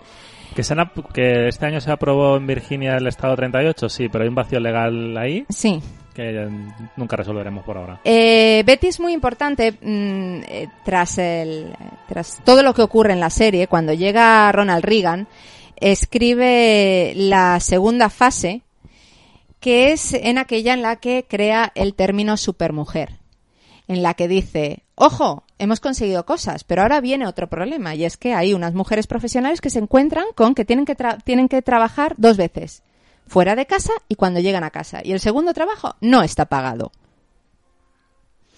Eh, creo que es importante, quizás no para el programa porque estamos hablando de la serie, pero creo que es un, es un personaje muy importante porque es algo que nos han vuelto a vender. ¿Él? O sea, eh, la idea de que una mujer puede con todo y de que tiene que poder, sobre todo tiene que poder. Tienes que creer en que puedes hacerlo. No. O sea, todos los mensajes estos de posibilidades, si quieres puedes, y si no sé qué, son Patrañas. son son patrañas, son pura mierda. Sí, sí, pero- Es pura mierda que lo único, mm, lo único que van a conseguir es frustrarte si no lo consigues. Que hay mujeres que pueden con todo eso, por supuesto, y muchísimas. Que tienes todo el derecho del mundo a llegar a tu casa después de un trabajo ocho horas, tirarte en la cama y decir, santo Dios, no puedo moverme, estoy agotada. Mm, todo el derecho del mundo. Que tienes todo el derecho del mundo a decidir que quieres una carrera profesional y no tener hijos. Exactamente, perfecto. Que tienes todo el derecho del mundo a renunciar a tu carrera mm, profesional para cuidar a tus hijos. Mm, exactamente igual. Seas mujer O sea, es hombre. o seas hombre. Para eso está el, los- la negociación que tengas tú con tu pareja, que se supone que cuando tienes hijos estás con un adulto. Se supone. Se supone. Y si estás con un adulto, puedes discutir con él y puedes decir, pues, mm, ¿qué te parece si eh, trabajo yo y tú cuidas a los niños. Y, y conozco casos, ¿eh? Conozco casos en los que trabaja la mujer por una cuestión lógica. Una, ella, ella eh, cobraba más, entonces es lógico que se quede el, el padre cuidando a los niños. No es tan raro, señores. No se les cae el pene. no pasa nada. No pasa absolutamente nada. Y es por eso creo que Betty es muy importante, porque Betty ya luchó en su momento con una cosa tan simple como, oye, de verdad, puedes desear hasta un punto, puedes querer hasta un punto y puedes poder hasta un punto. No tienes que conseguirlo todo, no tienes que frustrarte por no conseguirlo todo. A veces, aquel que trabaja mucho, aquel que arriesga mucho, a lo mejor no gana. Que por supuesto el que no arriesga no gana, efectivamente, pero no por arriesgar ganas. Y luego puedes arriesgar llamándote Cayetano y que tu padre te ponga una empresa, otra, otra, otra y a la do- duodécima ya has triunfado en la vida. Exacto. Elección de nombre completamente casual y nada intencionada. Eh, pasamos, si te parece, a, a Bella Abzug, Bella Abzug, mi personaje favorito. protagonizada por Margot Martindale, que no es Andoud, Que no es Pero podría Pero serlo. podría serlo. Eh, que, bueno, de, la, habréis, la habréis visto de secundaria en mil pelis. Eh, en cuanto le ves la cara, dices, yo a esta señora la he visto mogollón de veces. Bueno, pues Así aquí... reciente en agosto, por ejemplo. Pues esto es... Eh, esta es la... Para mí es el, el papelón. Sí. O sea, es para mí es la mejor de la serie. Yo te digo, si tuviera que dar ahora mismo Globos de Oro o nominaciones, eh, Kate Blanchett debería ir a, a actriz principal. Mm. Eh, Margot Marketing, eh, Martindale debería ir a esa secundaria. Sí, Del sí. tirón, del tirón, o sea, ¡pum! Y- fuera, ya dado. Y, y ojo, que tenemos, que tenemos también a Ari Ge- Graynor, que tiene su propio... Hi, Mark. tiene su propio personaje eh, que aparecía en Disaster Movie y, y está magnífica. Pero es que lo de Margot Martindale es que ahí donde está es que no hay ni siquiera Rosa, eh, eh, no, es- no hay ni siquiera Rose Byrne y eso que Rose Byrne es una de las mujeres más bonitas que hay en este planeta. Da lo mismo, es que se come la pantalla, con, es, es, es el colmo, o sea, es todo su cuerpo está actuando. Yo creo que hasta sus uñas actúan. Es una verdadera maravilla. Eh, también te- es verdad que tiene uno de los personajes más, eh, interesantes. Y luego con el, creo que, que es el con el que más fácil es empatizar de alguna Sí. manera. Porque es un personaje que ha estado metido en la lucha. Primero fue, era abogada. Era abogada. Ya contaste antes el caso. luchó por los derechos civiles y fue abogado de uno de los casos, de esos casos terribles que de vez en cuando eh, te, te sacan con esto del de las vidas de los negros importan y tal, te sacan casos, eh, sobre todo en el sur de los Estados Unidos, en los que dices, santo Dios, ¿esto cómo se pudo permitir? Hmm. Eh, fue abogado en Alabama, eh, con sus consecuentes eh, Amenazas. amenazas de muerte y sus cruces mm, quemadas en la puerta y esas cosas tan bonitas que suelen hacer cuando tú vas a Alabama. Lo típico. Yo me quiero comprar una camiseta con una cruz ardiendo. De- fui, eh, fui a Alabama y lo único que conseguí fue esta estúpida camiseta, pues eso. Eh, el personaje de, de Bella es, es lo que tú dices, es posiblemente el personaje con el que es más fácil empatizar, sobre todo porque es uno de los sacrificios del movimiento. A mí me parece un personaje, primero, que es muy inteligente. Segundo, que me parece que enfoca todo el tema de la forma más lógica posible para el momento. Tú has Hmm. dicho antes lo de que hay que ir paso a paso. No cre- es- eh, el personaje de Margot Martindale de Bella Abzug no es homófoba. No, no, no, en Para- absoluto. no es como, como Betty como Betty Friedan, ¿no? Sí, fue una, de hecho, fue una de las primeras voces heterosexuales en defender los Claro. derechos de gays. Pero sí tenía muy claro que si quería conseguir los objetivos, sabía que Estados Unidos no era un país preparado para hacerlo todo de golpe. Y eso a lo mejor a alguna gente puede parecer como de, de una especie de cobardía, de falta de valor, Sí. y no simplemente hay- en todo movimiento hay alguien que tiene que tener la cabeza, la sangre fría. Sí. Y Gloria Steinem es una idealista y, y demás, y esta era un poco como la voz de la razón. Sí, Vela es esa que dice, bueno, por ahora podemos conseguir hasta, Hasta aquí, aquí. Y es lo que vamos a conseguir, no podemos forzar más, ¿no? Eh, además tiene mucha gracia porque encima es, pues, es- es- yo creo que es de los personajes más desagradables con los Mindundis de toda la- Que o sea, tira- le tiraron al café, le, continuamente le, un está le estallado. sentando, está, está tratando fatal a todas las secretarias. Pero es tan divertido ese personaje, es Sí. tan fuerte. Sí, sí. Además, su, eh, ella es, es- ella es eh, algo así como el puente entre el movimiento de la era y el gabinete Sí, presidencial. de hecho trabaja para Ford, creo. Sí. Y es uno de los No, sacrificios. para fuera o para No, Jimmy para- Carter. para Jimmy Carter. Perdón, Jimmy Carter. Y es uno de los sacrificios, o sea, cuando hay que tirar a alguien, a quien tiran esa vela. Eh, el, el- el- trabajo que hace Margot Martindale, o sea, el- la actuación es magnífica, es divertidísima, divertidísima, es Sí, un, sí. un personaje genial. Pero aparte hay que añadirle el trabajo que es, es genial en, en todos, en todos los casos, pero en, en ella mucho más, el trabajo de maquillaje y sobre todo de vestuario Caracterización. sí, caracterización.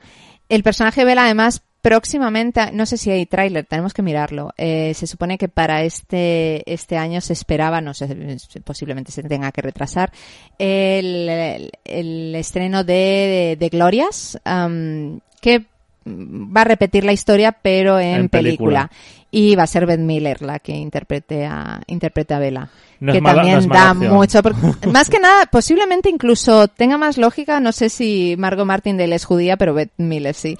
Eh, se, se- leía cuando leía de cada personaje y de su biografía y demás que lo que ella consideraba que había sido su primera lucha feminista no es ninguna tontería, parece una cosa de niños, es absolutamente flipante. Bela, Bela Abzug era judía y la sinagoga más cercana que tenían a su casa era una, una sinagoga ortodoxa.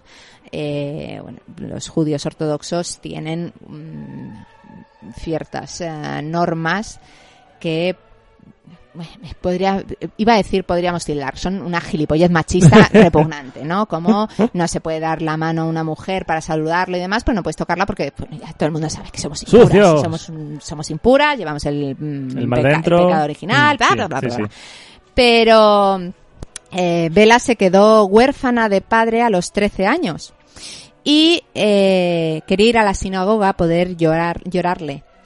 Eh, de hecho, esa sinagoga hacía unos rezos para los eh, niños que se quedaban huérfanos, donde iban todos a rezar juntos. Cuando llegó allí resulta que eh, era para los hijos, para los hijos, para los niños. Los Para niños podían hijas. llorar a su padre. Las niñas lloraban pues en casa, su supongo, casa en vea o yo que sé, en el súper, haciendo las cosas que tienen que hacer las niñas, comprar, Limpiando verduras. limpiando verduras y poniendo la, la- bueno, la lavadora, ¿no? Entonces Bajando porque- al río con la... Sí. Sí.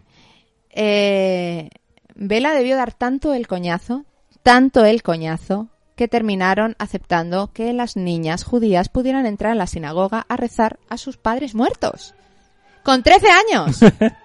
A los judíos ortodoxos. Que son duros como el ladrillo. Como el muro de las lamentaciones. Como el muro de las lamentaciones. O sea, poca broma con Vela, ¿eh? Mm. Personajazo. Luego me parece que tiene una historia personal como muy tierna con su marido. El marido sale poquísimo, Sí. pero me parece que... Tenemos que hablar también de los personajes Masculino. masculinos, que son... Hay dos. No, hombre, Tres, hay, varios, pero... Pero son secundarios, además creo que en este caso es necesario. Sí, de hecho, Son, son muy necesarios, son muy necesarios para entender la historia y sobre todo, por ejemplo, para entender un personaje como Phyllis. Mm. Pero esto era una lucha que iba de unas contra otras. de hecho ahora que dices esto, eh, otro inciso, la serie está dirigida completamente por mujeres, todos los episodios. Eh, menos cuatro que están codirigidos por un hombre y una mujer que son Anna Bowden y Ryan Fleck, que recordaréis del programa de Capitana Marvel. Pero vamos, me refiero con eso que el tema de tanto guionistas como dirección están dirigidos por mujeres, el episodio. Eh, dentro de la era, otro personaje que a mí me flipó, y de- digo me flipó porque yo de esta historia no sabía nada. El de Ari Graynor. No, iba a decir Ah. eh, a Shirley, Ch- eh, Sir- Shirley Chisholm, Chisholm, Chisholm, Chisholm, eh, El personaje de Uzu Aduba. de Uzu Aduba, la Shirley primera, Chisholm. sí, la primera mujer en aparecer en un debate presidencial.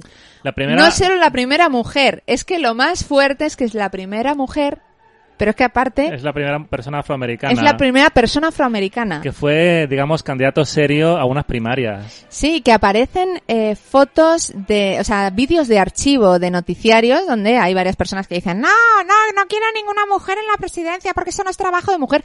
Pero sorprendentemente había, había ciudadanos que decían, sí, ya va siendo hora. Sí. O sea, bueno, eh, no lo sabremos nunca, señores. No, pero por ejemplo, yo pensé que Obama fue el primero en presentarse. Es que es acojonante. ¿Sabes? Es que, es que y, y esto fue en los 70. Sí, sí.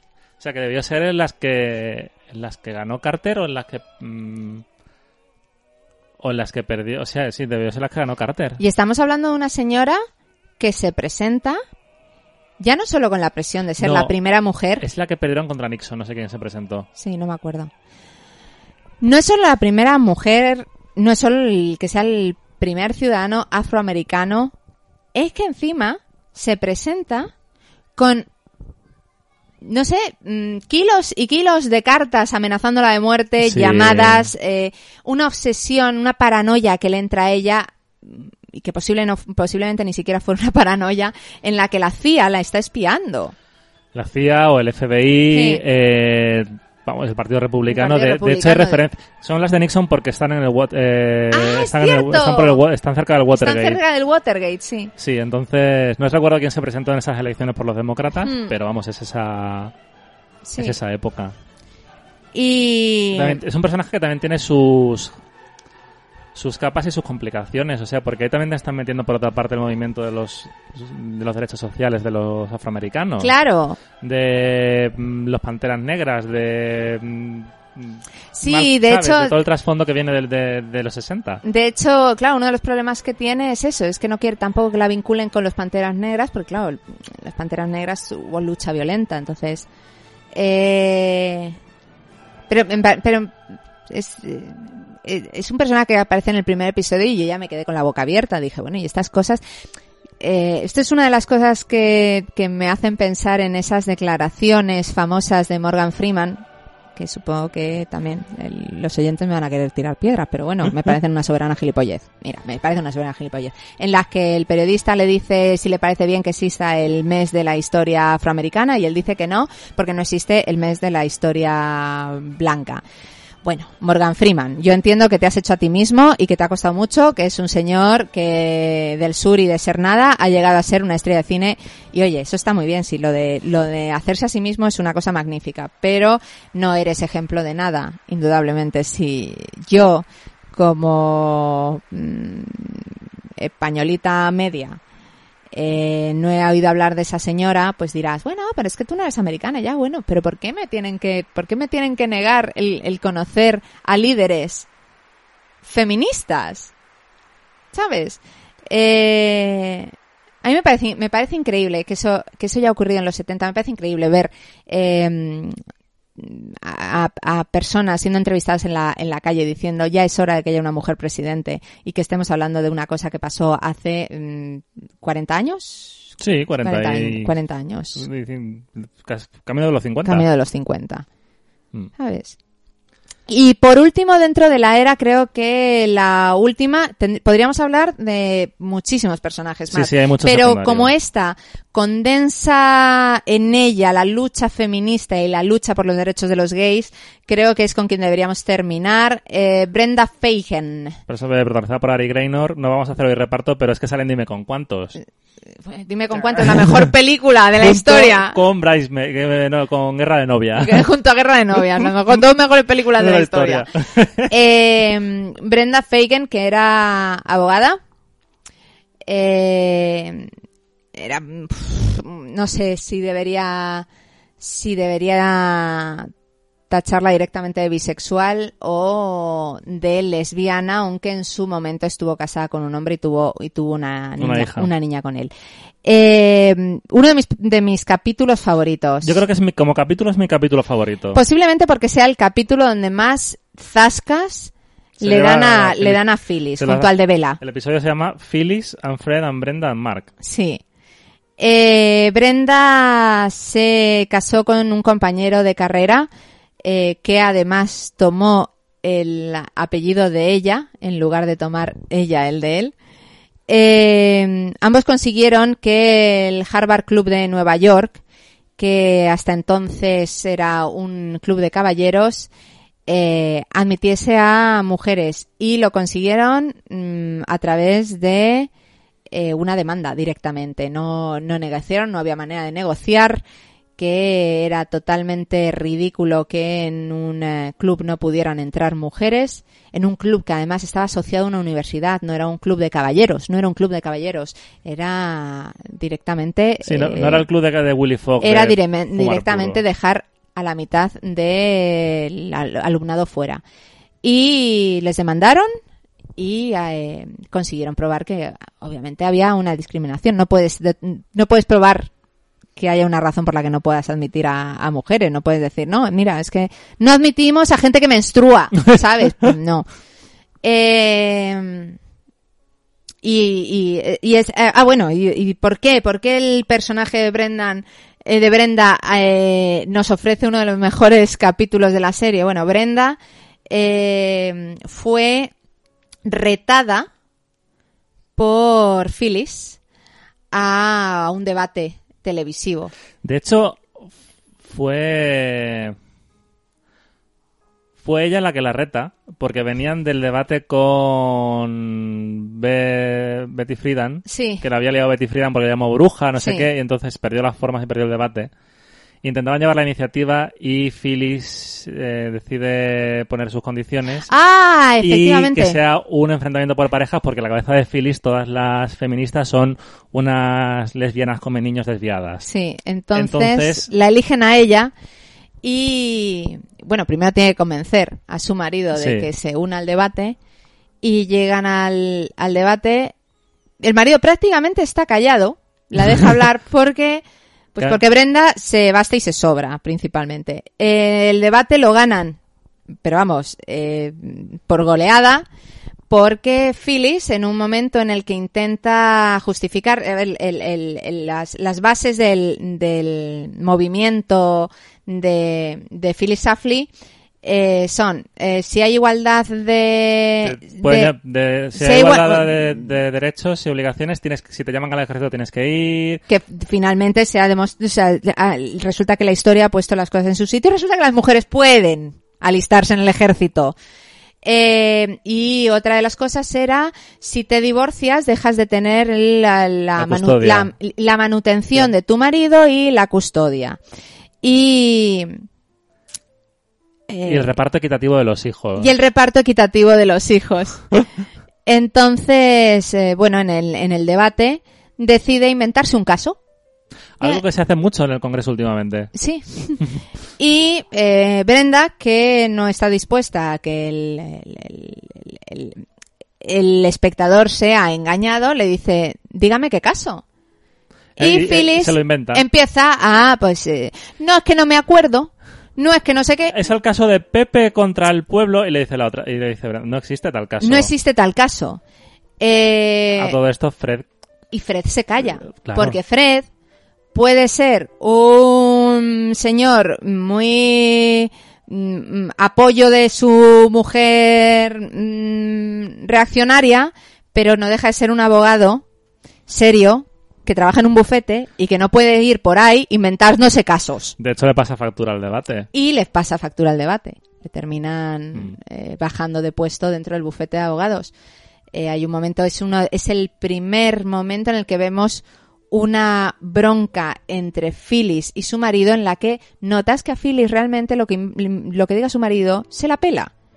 En la que le dice, ¿por qué no me has apoyado? Y Fred le dice, no puedo hacer eso. No puedo inventarme un, Un caso, caso. porque a ti te, te ha dado por ahí. Cuando vas a un debate, vas preparado. Hmm. Sí, sí, y no puede jugar a abogados porque se te antoje que quiere jugar a abogados. Porque señores, es que nosotros estamos ya muy acostumbrados a que A la en- mentira. En, este, en este país cuando tengas que justificar algo sencillamente te lo inventas y oye, total, la mayoría de la gente no lo va a comprobar. No, no es manera de discutir. Si todo, absolutamente todo es, ar- es argumentable, luego, todo. luego hay una cosa que me da mucha envidia en el personaje de Ari Graynor. Es una abogada estadounidense. Y tú y yo, que somos fans de Ley y Orden Unidad de Víctimas Especiales, es... Cada vez que yo flipo en todas las películas de, de- de juicios americanos cuando te dicen... Eso no te sacan en el caso de tal contra no sé quién en el 72 Sí. ya se demostró. O sea, ese dominio de la información de las leyes, de la historia de la, del derecho americano, eso no lo. O sea, porque aparte esta chica un coco. O sea, no sé si fue. eh, se tenía notazas, tenía, salió colocada, entonces no puedes pelearte con alguien que está muy preparado en el mundo del derecho estadounidense, que es lo que hemos hablado ahora con la coña de ley y orden, que te sabes todo lo referente al caso, porque este debate te lo preparas sabiendo lo que te puede salir o lo que no. Por otra parte, eh, posiblemente en la, en la realidad no tuviera relación, pero eso hace que Phyllis empiece a darse cuenta de que no puede ir por Washington, no solo inventándose cosas, no puede seguir por Washington siendo tan solo la mujer de un abogado. Y entonces, ¿qué hace? Se mete en la universidad a estudiar, a estudiar derecho otro, otro, otro de, otro ejemplo de cómo Phyllis se pasa por el forro lo que ella misma dice. Fred claro. le dice, pero tú qué haces, no vas a poder ejercer nunca porque tú ya estás muy mayor, el abogado de la familia soy yo y además alguien tiene que cuidar a los niños. Y Phyllis dice, mira, a mí esto me la repampinfla. O sea, yo voy a entrar en la universidad y voy a sacarme Y la cuando, carrera. cuando se gradúa, pone la excusa que, que la pillan de yo ya he criado a mis hijos. Como Sí. que es como ya he cumplido esa parte de mi trabajo. Hmm. ¿Sabes? Esa es que se me parece, no, no soporto a Phyllis. no la soporto, ya lo he dicho. Y, hombre, Ari Graynor, a mí me gusta mucho el personaje suyo. O sea, ese episodio me ha gustado mucho. Otra que está, ot- otra que está Sí, grandiosa. Esta chica que parecía un poco... O sea, últimamente está teniendo papelones, ¿eh? Hmm. Así que yo estoy, estoy contento con eso. Eh, Antes de ir a los chicos, habría que pasar un poco por encima por la el Legal Forum. Nos quedan tres o cuatro personajes. Mm, Bueno, podemos reunir a los tres, a los tres principales sí, en una sección. Está el personaje de Rosemary Thompson, que sí existió, Sí. creo, que lo interpreta Melanie Linksley, Mel- Melanie Linkslade. Que es el único personaje que en algún momento parece que le puede hacer sombra a Phyllis, Sí, que es un poco más, dentro del movimiento es un poco más, tiene un poco más de iniciativa, sí. y es un personaje bastante interesante. Luego está el personaje de Pamela Wallen, que no sé si existió o no, yo creo que está No, inventado. está inventado. que lo interpreta Kaylee Carter, que es el personaje para que te ponen para demostrar la situación familiar de lo que realmente era la mujer oprimida en los 70. Sí. Marido Tiene, maltratado. ya no solo, ya no solo maltratador, eh, la tiene como, bueno, pues como si fuera un horno del que pudiera estar sacando bollos eternamente cada vez que eh, parece que yo no sé cuánto abarca la serie, debe abarcar unos 10 años. Sí, más o menos. nueve, Bueno, diez tiene como años. 500 críos. Eh, en el penúltimo episodio, que creo Houston. recordar Houston, se llama Houston, eh, van a, bueno, donde se va a hacer la Sí, al- votación. Al, caucus eh, feminista que monta Vela, que mm, por un lado deciden que sea abierto y se presenta la gente del Legal Forum y demás, y luego Sí. va Schlafly a reventarlo por otra parte. Ella va en coche y hay un momento en que el personaje siguiente, el, que, el del que vamos a hablar ahora, le dice, hemos llegado tarde por tu culpa porque te has empeñado en ir en el coche, no sé por qué no hemos cogido un avión. Y ella le dice, no puedo coger un avión porque no puedo pagarlo, porque él lleva el dinero. Él no sabe que estoy aquí. La respuesta de la otra es, ahora mismo vas a coger el, co- el- el teléfono y vas a llamar a tu marido para decirle dónde estás y qué estás haciendo Sí, sí. Pero eh, es un personaje, yo no sé si es un personaje realmente necesario porque yo creo que el espectador es bastante consciente de que existe esa clase de marido, no, no que existía, que existe.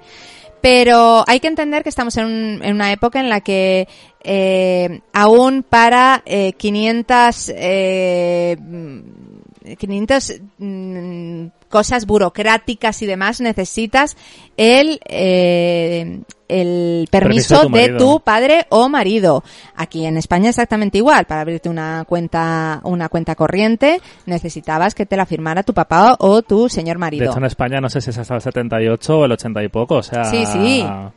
Entonces, eh, sí, yo creo que no, no sé, no sé si era necesario, porque es una cosa que se sabía, pero sí es verdad que si no era necesario, lo era para los guionistas, que es posiblemente es en el momento en el que Phyllis puede ser más odiosa. Es, Mm. eh, y, y- y tiene además que ver con el próximo personaje.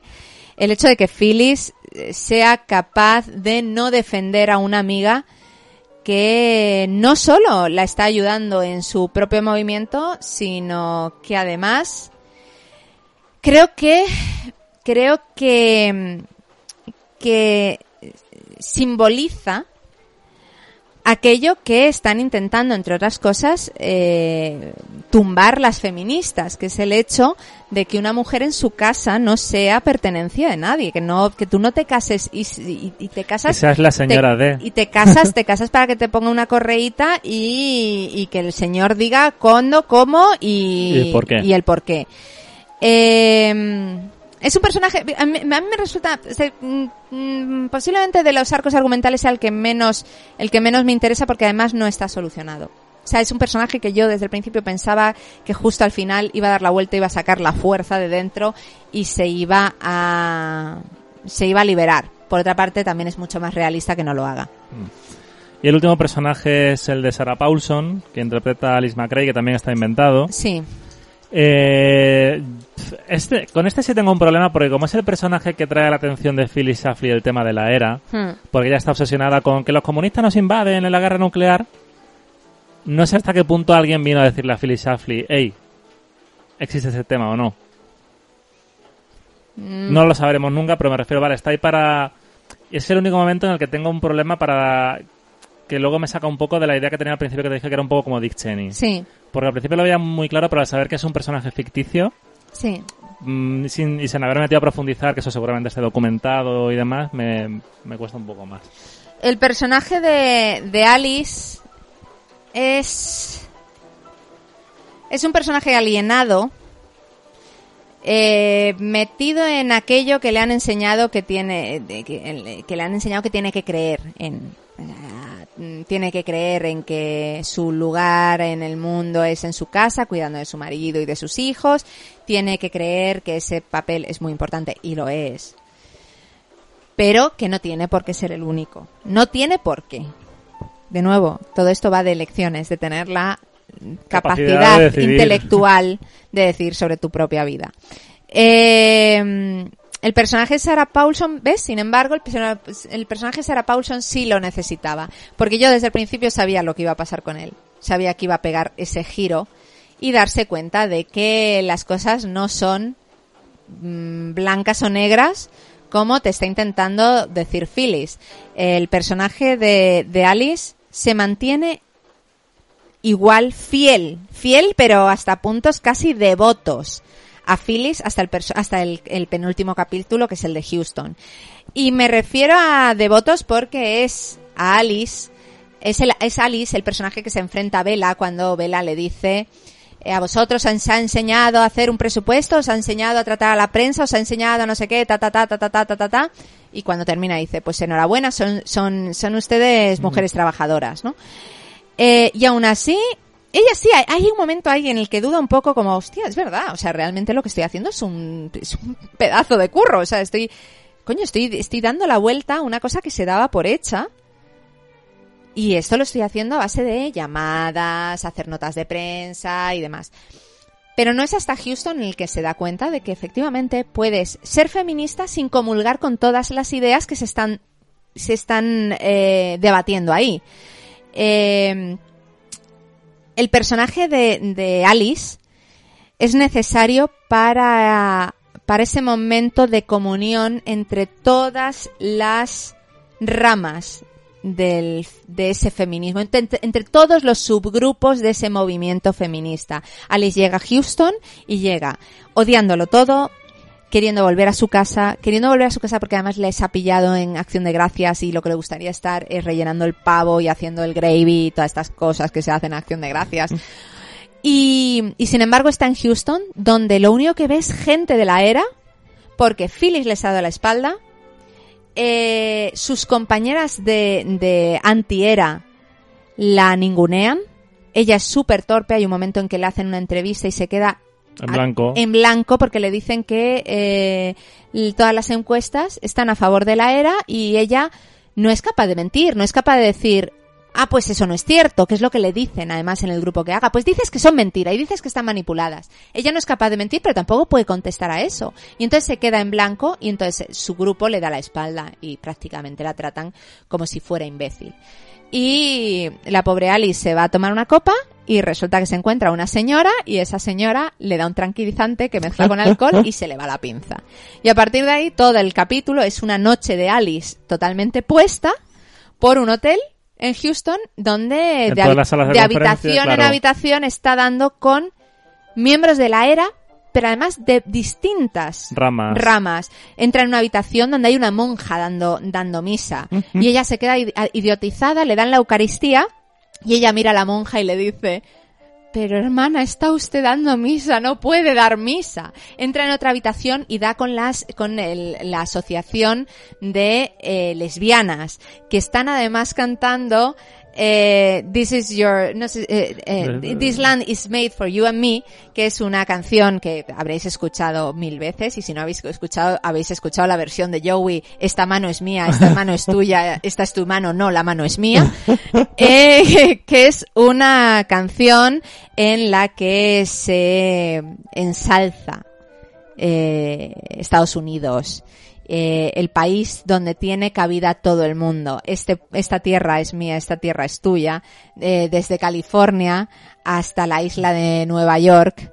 Eh, este, esta tierra está hecha para ti y para mí. Y ella la canta, la Se canta arriba. con todo el amor del mundo y se sienta junto a esa pedazo de tiarrona que ponen del líder de las lesbianas, una pedazo de negra gigante y magnífica y súper fuerte que sale solo en dos episodios Sí. y que me hubiera gustado que hubieran desarrollado más. Y ella le dice, cantas estupendamente, qué voz tan bonita. Y ella dice, es que la canción es preciosa, es una canción patriótica, patriota, perdón.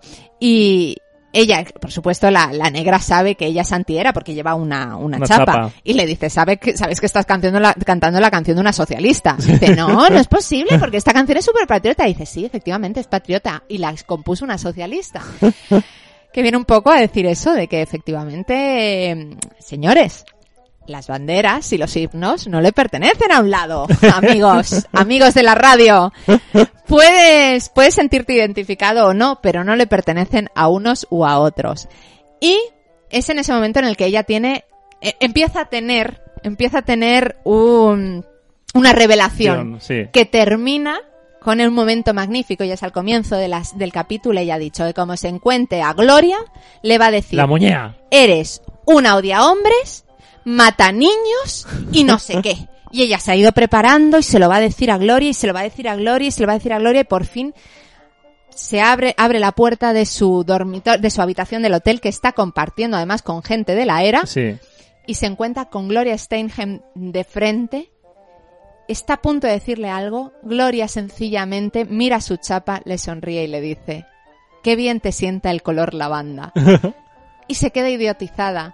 Y entonces cuando se da cuenta realmente de que hay cosas en las que puede estar de acuerdo con el movimiento de la era y puedes tener unos... eh, puedes tener un espíritu totalmente feminista sin tener que comulgar con todo. Ella de- realmente el único problema que tiene es con el aborto. Hmm. O sea, al final, el único problema que tiene el personaje de Alice es con el aborto, porque se da cuenta de que nadie quiere sacarla de casa. Nadie quiere, quiere impedirle que cuide de sus hijos, nadie quiere impedirle que llegue a Acción de Gracias para poder rellenar el pavo y hacer el gravy. Lo único que están luchando es por la, por, porque puedas elegir hacer el pavo O comprarlo hecho. ¿Sabes? O que te lo haga tu marido, tu padre o tu hermano o, o, o tu hermana O ponerte a ver tú el desfile de Macy's. o ponerte tú a ver el desfile de Macy's, o ponerte tú a ver el fútbol americano, Americano. ¿sabes?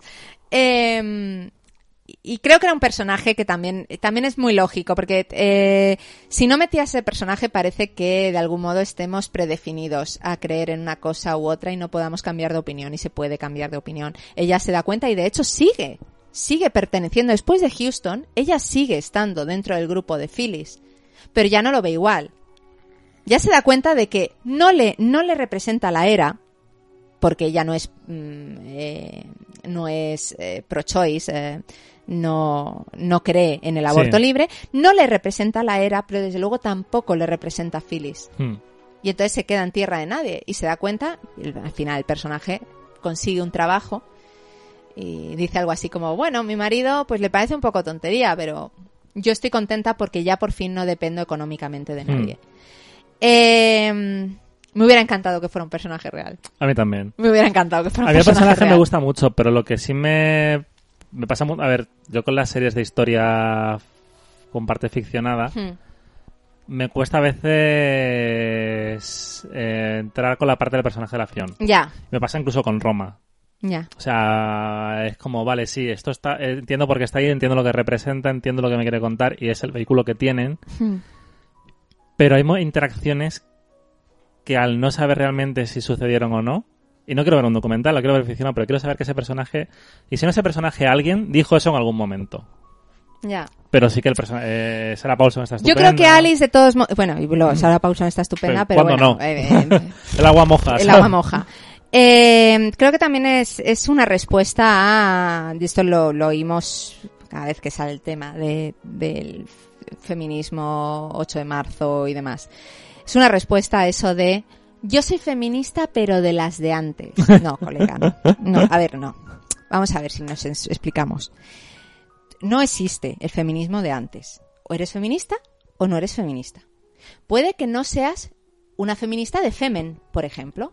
¿No crees que sencillamente yendo a protestar, pues yo qué sé, en toples o no, o lo que sea, eso no va contigo? No es una forma de lucha. ¿No crees que sea, incluso puede que pienses que es inútil? Bueno, no eres ese tipo de feminista. Pero no existe el feminismo de antes. No existe el feminismo de, yo es que soy de las feministas, pero no de las que protestan. No, colega, vamos a ver. Los votos, a ver, a ver si entendemos, ent- porque también es verdad que se ha, se ha divinizado un poco el movimiento sufragista. El movimiento sufragista ponía bombas. A ver si nos entera- enteramos de que el feminismo, el feminismo es beligerante. Eh, Puede ser beligerante violento o beligerante no violento. Por supuesto, yo siempre voy a mm, preferir la lucha no violenta. No preferir, es que de hecho la, la lucha violenta para mí no tiene cabida. Ya está. Pero no, no, no, eso de que no es beligerante. No, es que estas feministas enfadadas. Joder, macho. Ahora es que si no hay razones para enfadarse, es que si no te enfadas generalmente es porque no tienes razones por las Que que cual- luchar. Cualquier movimiento reivindicativo lleva una parte de protesta, lleva una parte de, De rabia. de rabia, lleva una parte de ir contra algo, contra una injusticia. O sea, y puedes hacerlo de dos formas. O sea, la gente quiere que todo sea Gandhi Hmm, y que todo sea Martin Luther King. Sí. Y que luego si, ay, bueno, pues si, si te matan, que te jodan. ¿Sabes? ¿Eh? Yo no, no dejo de, de, de- de preguntarme eh, cuando... No voy a dar ningún tipo de nombre, aunque podría. Pero ciertas periodistas jóvenes de derechas de este país, eh, con pequeñas, eh, con conexiones claras hacia partidos políticos ¿De ultraderecha? nuevos de ultraderecha, eh, que pueden incluso compartir mi nombre, como por ejemplo, yo hecho- que sé, podrían es- llamarse Crist- Cristina y hecho- podrían apellidarse perfectamente Seguí. De hecho, es cofundadora del partido. Sí, sí, lo sé. Eh, estas cosas de, de las feministas de antes, diga que no. No. Feministas de antes no. La quote famosa de, de María Curie diciendo yo quiero que no quiero que me tengan en cuenta por ser mujer, quiero que me tengan que es inventada, tío, que te la has inventado, que te la has inventado, que no la, existe te la has inventado con el paint. que te la has inventado, que es mentira, que es mentira. No, no, no existe eso. Y, y que del feminismo, del feminismo y de las feministas, eh, de las feministas, de, de lo que podríamos considerar abanderadas del feminismo, se pueden decir mil, mil cosas, desde luego. Que Simone de Beauvoir vivía prácticamente idiotizada por Jean-Paul Sartre, sí, totalmente, cierto. Que, que, que ya hemos, ya hemos hablado que de Betty, de, Betty eh, de Betty Friedan, que Betty Friedan era, era homófoba. Sí, sí, sí, claro que sí. Que posiblemente si Mary Wollstonecraft ahora mismo mm, se levantara de la tumba de- diría, hostia, joder, yo estaba hablando de feminismo, pero aquí todo Que- el mundo lleva pantalones. ¿Qué que- es esto de los Que pantalones? Victoria ¿sabes? Kent votó contra el voto femenino. Que Victoria Kent, que se pueden decir Sí, mil sí, que cosas. hay mil ejemplos. Que hay mil cosas. Sí, que es que pensar que el feminismo es una ideología Homogénea. cerrada y homogénea es una ridiculez. Ningún movimiento civil, ninguno, ninguna filosofía política, ninguna, es homogénea. El problema, de hecho, es cuando se hacen homogéneas. El problema de las dictaduras es cuando se cree que una, que, que un, es cuando uno se hace abanderado, abanderado de una idea que has decidido que es tal y como lo, tú dices, o si no, no es. Ejemplo de estalinismo. Este ejemplo, por ejemplo, ¿sabes? Eh, yo qué sé, y dices Stalin y dices Pol Pot, por También, favor. sí, sí. Un señor que decidió cargarse a gente por llevar gafas. En fin. Entonces, Pensar que, que, que, no, que no tienes cabida en un movimiento sencillamente porque has decidido que ese movimiento tiene unas caras y esas caras no te representan, es, mira, no te voy a decir de ser poco feminista o machista, es de ser cenutria. o sea, es de ser tonta. Es de tener un cerebro muy pequeñito donde te cabe muy poco. Existe el feminismo, existe el feminismo, existe el feminismo liberal, existe el, feminis- el feminismo queer, existe el feminismo comunista, existe el feminismo. Existen 500.000 corrientes dentro del feminismo. Porque además, el mundo ha avanzado y se han dado cuenta de que existen más cosas más allá del voto. Posiblemente la mitad de las sufragistas que pidieron el voto estuvieran más cercanas a Phyllis Pero claro, que a la propia Gloria, porque no, porque no, No, entenderían ese mundo, si- no, no si es tan- entenderían. Si es, tan simple como irte a la Segunda República, en el momento en el que... ¿Por qué vota parte de... No sé si es el de, de la izquierda en contra? Porque en cuanto se le dio el voto a la mujer, salió la ceda. Claro, porque la mujer estaba más cercana a la iglesia. Sí, sí. Pero eso no quiere decir Que no tuvieran derecho a hacerlo. no, que no tuvieran derecho claro. al claro cuando tú mm, eh, otorgas el derecho al voto otorgas el derecho a que esa persona piense li- libremente que esa persona no piensa libremente porque está manipulada por lo que sea ya hijo pero es que ahí está el riesgo esos son los derechos Sí, los sí. derechos es que tú abres la puerta a que la gente los tenga aunque vayan contra lo que tú crees No, claro, o sea, porque lo, lo otro sería imponer tus... ¿Te das cuenta de que este podcast nos está quedando que de la serie estamos hablando nada? Bueno, pero ¿es que acaso la serie no nos ha despertado todo este tipo de cuestiones? Total. Pues en- Lo- te lo dije yo, creo eso, que desde eso el- es lo que... de- En el tercer episodio me parece que te lo dije, te dije, creo que lo que más me gusta es que están dejando claro que dentro del feminismo hay gente que no se lleva bien. Es más, respecto al tema de la serie que no estamos hablando, hemos hablado de los personajes, de la importancia histórica. Hemos resumido el guion porque hemos contado que va del intento, ¿sabes? Del, de- del intento de aprobación de la era a cómo esta señora lo intenta parar. Mm. Y realmente todo lo interesante es todo lo que plantea. O sea, yo no me veo la serie y digo yo, uy, que, ¿sabes? No es una serie que vea y diga yo, ah, mira qué bien. He visto esto y la historia me parece interesante, venga, hasta mañana. O sea, no es como, por ejemplo, si hacemos un, pro- un programa hablando sobre pf, sucesión. Porque sucesión sí, podemos hablar de, como es una serie de ficción, vamos Sí. a hablar de cosas interesantes, de cuestiones reales que plantea, pero hay que hablar mucho de la serie, porque Mm. no, no estamos hablando de personajes históricos ni de movimientos sociales históricos, sino de una familia de gente corrupta en el tema de la información. Y ahí podemos sacar mil ejemplos, pero te tienes que ceñir más al tema. Yo viendo esta serie no paraba de pensar en lo actual que es Sí. una serie del año, o sea, que es de este año, pero que se empieza, que cubre la década de los 70 y que el tema que trata no es caduco. O sea, la serie termina con la situación de la actual de la era. O sea, las prórrogas que hubo. Yo no sé si a ti te habrá pasado ayer. Ayer vimos y esperamos hacer el programa. A Sí, ver si Toño, si sí, Toño se apunta. Eh, ayer vimos Infiltrados en el Ku Klux Klan. No dejaba de ver cierto paralelismo. totalmente. Lo que me lleva a pensar que realmente el, el principal problema de todo esto es que eh, los derechos civiles siempre van a siempre van a existir, porque nunca se va a conseguir que se considere a la totalidad de la ciudadanía como una cosa eh, homogénea. Siempre se va a conseguir que unos señores tienen más derechos sobre otros. Ese es otro tema. Y va, el tema es. El argumentario de Phyllis se basa en. No quiero perder mis privilegios. La era me quiere quitar mis privilegios por ser mujer. Sí. Y, y en el caso del, de infiltrados en el, en el y demás es lo mismo. O sea, eh, está por delante mantener tus privilegios a otorgar derechos a todo el mundo. Y es parte del pensamiento de mierda reaccionario de la ultraderecha y de la derecha am, que nace con Water, eh, Phil Shafley, Ronald Reagan, eh, el Tea Party y los tontitos de Le Pen y sus amigos. Mm, O sea, es lo mismo, entonces Sí. quieres defender tus derechos, o sea, mm, el argumentario de no, no, eh, La liquidación del hombre blanco, que además se menciona tanto en el Ku Klux Klan sí, como dentro de la serie. claro, es como, o sea, no es en- La idea esa de que vienen aquí estos movimientos porque quieren matar lo que siempre ha sido nuestro modo de vida, nuestras tradiciones y demás. Señora, que si usted quiere hacer pan, y digo hacer pan porque eso no lo hemos dicho, toda, toda la lucha de Phyllis comienza sencillamente repartiendo trozos de pan, que al parecer es una cosa que debemos hacer muy bien las mujeres cuando tienen levadura, porque yo en toda esta cuarentena no he pillado levadura. hemos hecho bagels un día. Hicimos bagels un día, pero ya está. Eh, eh, si quieres hacer, eh, que, señora, si quiere hacer pan, que si usted se puede quedar en casa haciendo, Haciendo pan, pan, estupendo, claro. si es que me parece fantástico. Pero si es que el tema es el mismo, lo mismo que con la estupidez del el White Lives Matter y Sí. el Spanish Life Matters.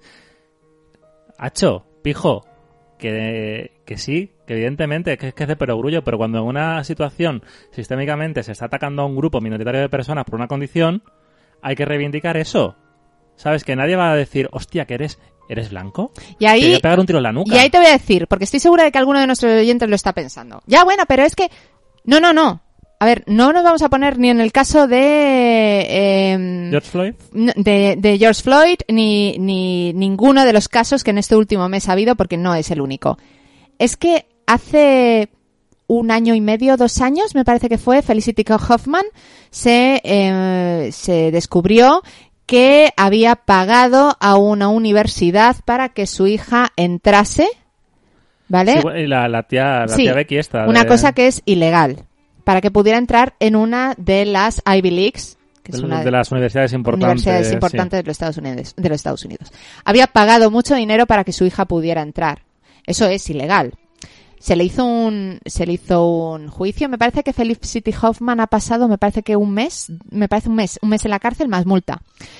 Una ciudadana negra eh, hizo eh, cambió su su dirección de, de la dirección de su vivienda inventó que vivía en otra clase, en otra calle para que su hijo pudiera ir a un colegio un poco mejor.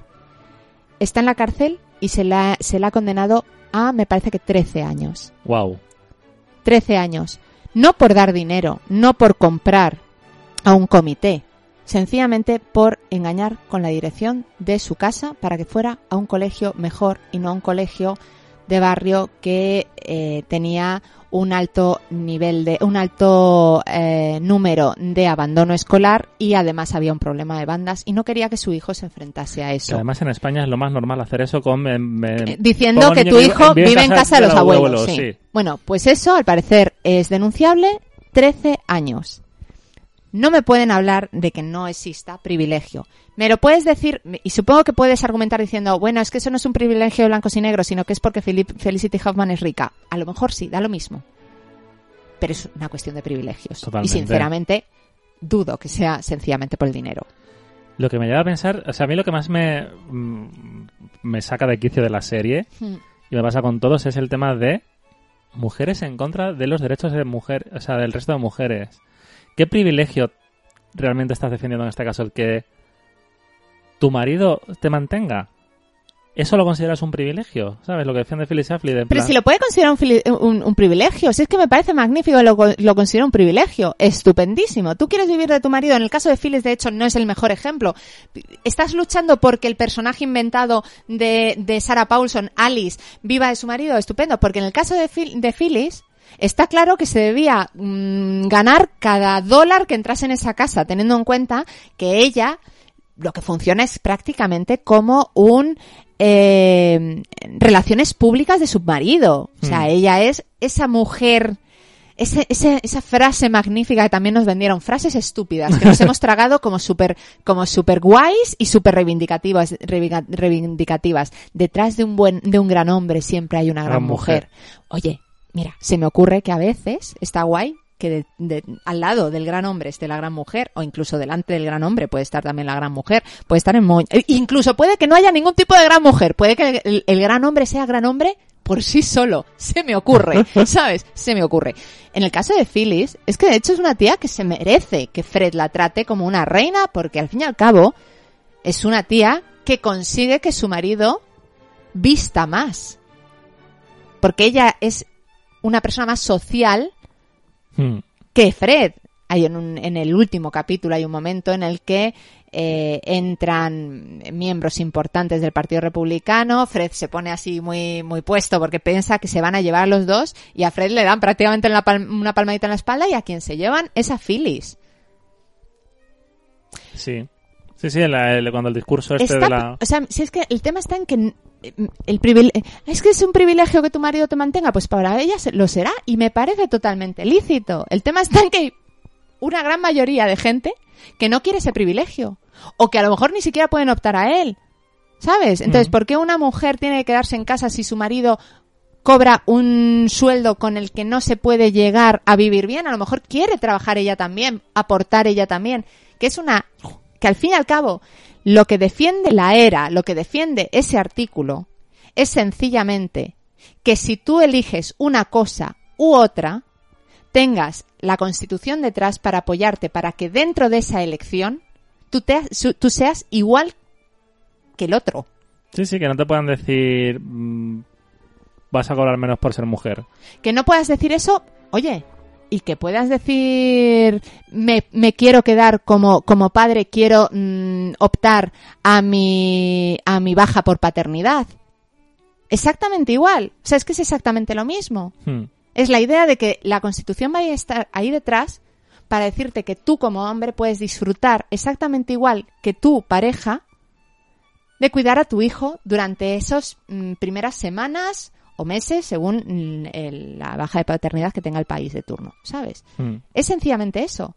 Porque claro, que es uno de los problemas que, que existe con, con el término feminista, que es continuamente, no, porque es que lucha por, lucha por, lucha por, lucha por la igualdad y esa igualdad es aplicable a la mujer, por supuesto.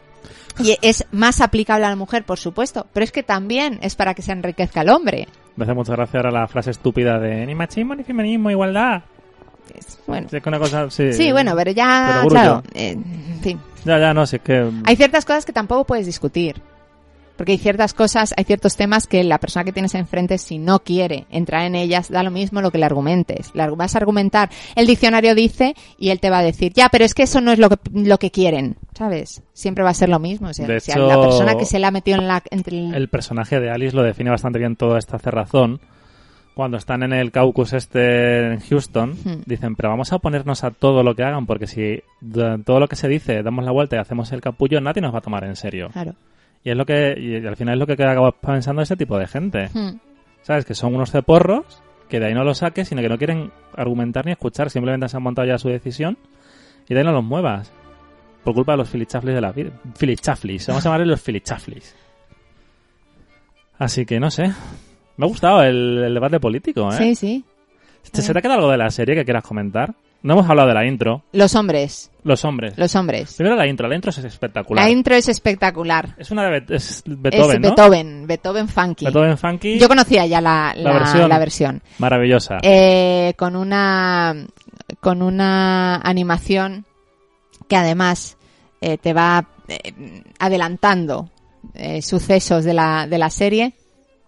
Muy guay, muy, muy guay. Y un grafismo muy de la época, o sea, cuando las líneas de color que he dicho al principio, este Sí. verde, amarillo, oscuro, Sí, como- va- van como carreteras, es totalmente México 76. Sí, es como, como un programa de música de la sí, época. sí, sí, es maravilloso. Eh, los hombres. los hombres. A ver, está, importante está John Slattery, que es el que hace de Fred. Está James No, Marsden, James Marsden, que es el amigo de Sonic. es el amigo de Sonic. Eh, Eh, que es un republicano can- que intentó ser candidato a presidente y no le ganó Reagan las primarias. De hecho, eh, tiene mucha relación con el personaje de Elizabeth Banks, Y con el de el de Phyllis, Schlafly. Luego está Adam Brody, que es el marido del personaje de Ari Grayer. que solo sale en un capítulo. Eh, El marido de Bella, que no recuerdo el nombre, pero... pero de nuevo es Claro, pero ese, él está ahí como para demostrar que no pasa nada por ser feminista ni porque tu mujer lo sea. Y no solo eso. ¿Sabes? Esa Que, no, normalización. que se puede tener las dos cosas, que puede Claro. ser una persona de familia que... O sea, creo que era Claro. necesario, es necesario poner ese trasfondo familiar porque una de las cosas que defiende los antiera es que la era quieren terminar con la familia, Familia. norteamericana. Sí, sí. Eh, en el caso de Betty está divorciada y entonces, claro, puedes decir, ah, bueno, ¿ves? ¿Ves cómo quieren terminar con la familia americana? La- Que tiene divorcio. La otra se ha hecho bollera. Y la otra se ha hecho bollera. Pero, pero no, Bella tiene, tiene su marido con el que ha tenido hijos. Eh, eh, Gloria, bueno, Gloria no lo vemos en la, en la, en la serie, pero también tuvo hijos. Eh, en el caso de, de- del personaje de Jill, yo no sé cuánto tiene, como también, como cinco, lo que sé. Yo esta gente que le ha dado tiempo a sacarse un carreroncio, trabajar en Washington, le da tiempo a, celebrar el cumpleaños del niño y a llevarlo al béisbol y encima tienen ciento y la madre, yo, que cuando me levanto por la mañana ya lo único que pienso es que llegue la noche y me, poderme eh, meterme a dormir, mira, yo qué sé. No sé lo que toman. Viagra para el alma.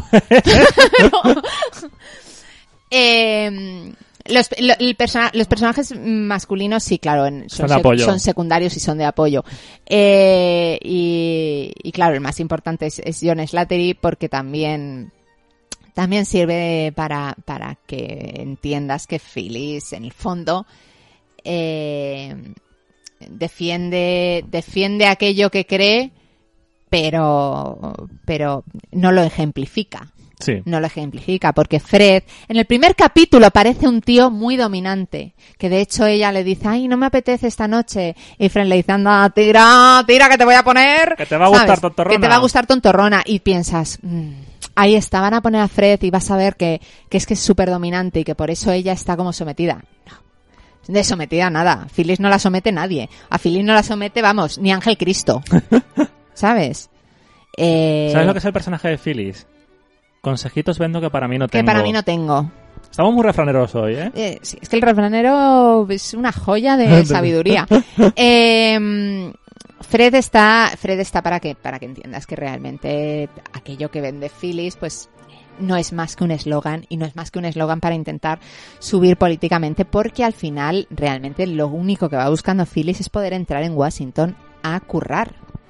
Y de hecho el último episodio termina con un momento genial en el que Fred le ha dicho vamos a intentar ser cautos a la hora de eh, apoyar a un candidato. candidato republicano o a otro y de repente le llegan los asesores de Ronald Reagan a Phyllis se le dicen ay les- le encantaría tenerle te- tenerla en- entre sus filas y tal y Phyllis ni siquiera lo debate con Fred en aquel momento le dice dígale a Y les- Ronald Y Reagan les da su agenda Sí. de 40.000 contactos que llevan detrás de ellas James Marsden Hmm. toda la, toda la serie. Sí.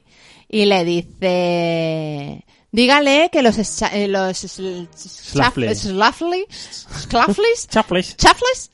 eh, están eh, apoyan a Reagan y no, ni siquiera lo discute con Fred. Y Fred ha querido hacer exactamente la misma carrera política, pero llegado a ese punto sabe perfectamente que es que es que a Phyllis no se le va a poner nadie por delante, ni siquiera su marido.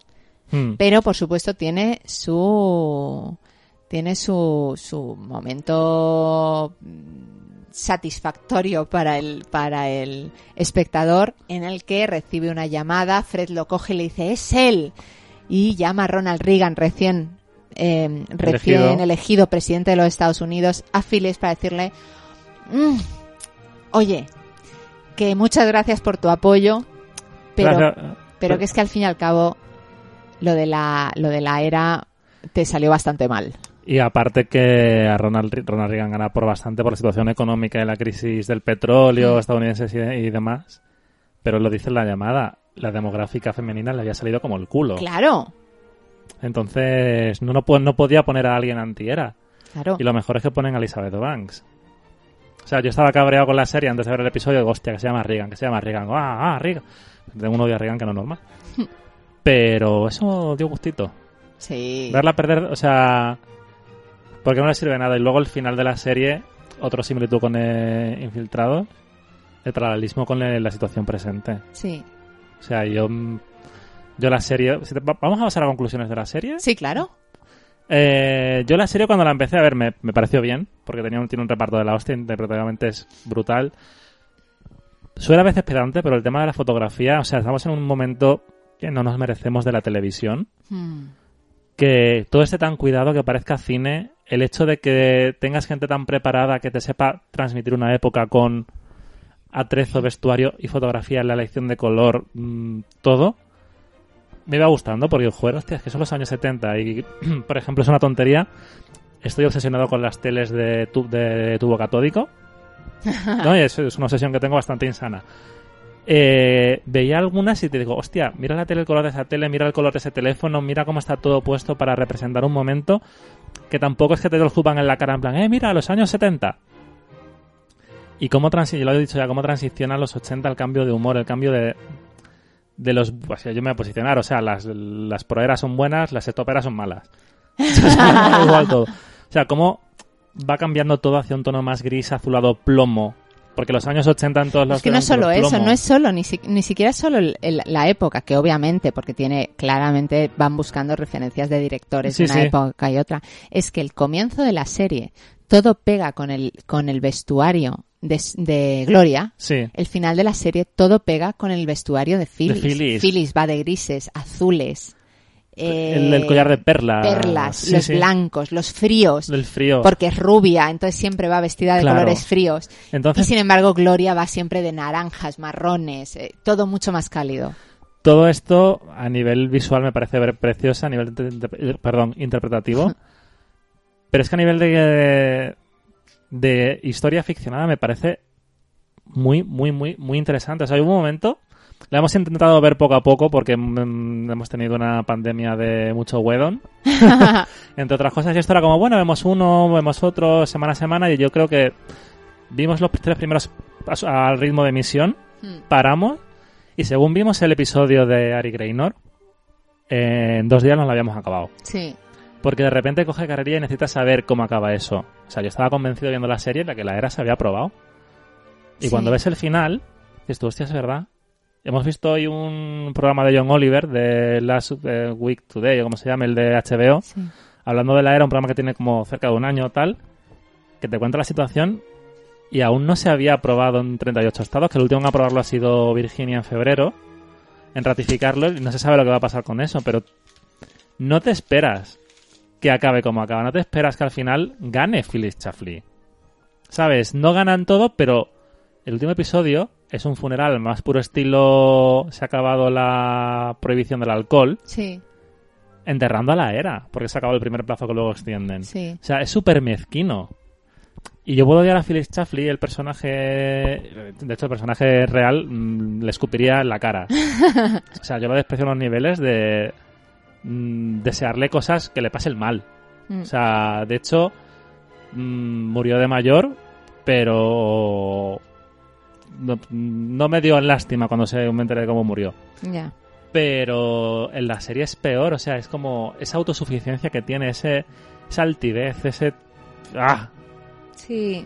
Y la Sí, serie lo consigue, está muy bien reflejado, a lo mejor es verdad que está un poco alineado eh, el tema con la Hmm. familia y tal, pero es que el tema con la familia me da igual. O sea, es el tema de cómo lleva ya... A Me pasa mí- un poco como con Margaret Thatcher. o A mí, fíjate, el tema de la familia no me da tanto igual porque si la, si la hija realmente no le dio la espalda, como efectivamente no ocurrió, no tenían que haber hecho. Ya. ¿Sabes? Sí, pero me refiero a que me da igual que no me afecta la visión que tengo yo. Ya, del ya, ya, personaje. vale. Mm. Es como. Es toda la manipulación política que tiene detrás, es el. Esto que tenemos hoy día de las fake news a todas horas. No hemos hablado del hecho de que uno de los hijos de Phyllis eh, Schlafly es homosexual. Pero en. En la vida real, sí. O sea, eso no es inventado. Es homosexual y ella le dice que coja el rosario que le va a salvar y que no sé qué y que tal y que tiene que luchar contra sus impulsos y demás. Su hijo es homosexual y sigue con la eh, el newsletter de la asociación de su madre. Sigue apoyando la familia tradicional norteamericana. Hay que joderse. Bueno, eso es como el cantante este Madre soy cristiano homosexual. Sí. O sea, es como. Sí, sí, son cosas que no, entenderé, que no entenderé nunca, ¿no? Pero Mm. bueno. En resumen, vamos, las series son nueve episodios. Se ven nada. Me parece súper interesante. Simplemente por las interpretaciones ya merecería la pena, aunque el tema. O sea, es la típica serie que si el tema no te interesa, Hmm. solo por las interpretaciones te sale a cuenta, pero si te gusta un poquito la, la política, te gusta un poquito la historia, te gusta un poquito la política americana, que a mí me encantaría tener tiempo para estudiarla más, porque me parece... Me parece interesante porque siempre ha sido una república Sí. y, y porque tiene tantas contradicciones y no tienen una historia detrás que les avale como... mm, ¿Sabes? Ese patriotismo que tienen de banderita e himno. Tienen tanto detrás que esconder y querer sacar y tienen tantas luces y sombras y es tan tridimensional que es apasionante. Si te gusta un poquito la política americana, o sea, te, te va a flipar esta serie. Sí. Sí, sí. Y nada, que la veáis. Eh, como pues que prácticamente mis conclusiones son exactamente igual que las tuyas. Eh, yo creo que es una de las apuestas de HBO sin ser producción de HBO. eh, que, que a mí me parece me parece que HBO metió la pata de hecho no produciéndola porque si te digo la verdad la primera vez que la vi eh, en catálogo daba por, por sentado que era producción de HBO también nos pasó con Fossi Verdon que también era de FX sí, sí. FX produce bastante bien. sí pero no lo digo por eso lo digo porque HBO ha, eh, tiene en su catálogo eh, producciones que van muy unidas al tema de los derechos civiles. O eh, HBO tiene The Normal Heart, que no va sobre los derechos civiles, hasta cierto punto sí. Eh, la película con Mark Ruffalo y um, Matt, Boomer, ¿se llama? Matt Boomer. Eh, el ladrón de guante blanco. Em, sobre una relación homosexual en los 80. Eh, tiene una película de televisión maravillosa que no está en catálogo aquí en España y sin embargo es producción de HBO que se llama y la banda siguió eh, siguió tocando. sobre la, los primeros años del SIDA donde se trata desde la lucha por los derechos civiles la, la,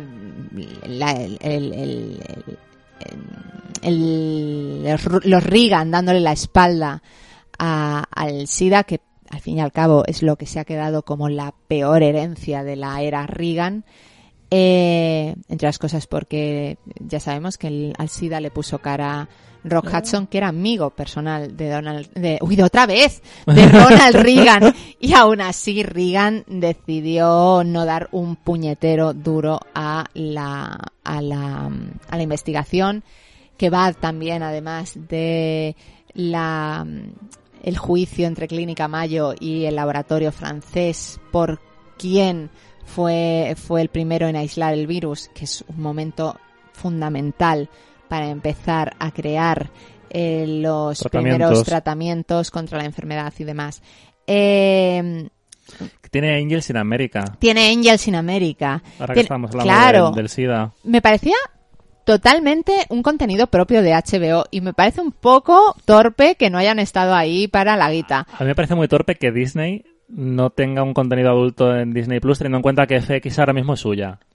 O sea, que vale, que sí, que entiendo que en, que en América tienen Hulu, que son accionistas y lo emitan por ahí. Hmm. No entiendo que en el resto del mundo no se queden con ese tipo de contenidos para darle cierta variedad a su catálogo. Sí, sí, sí.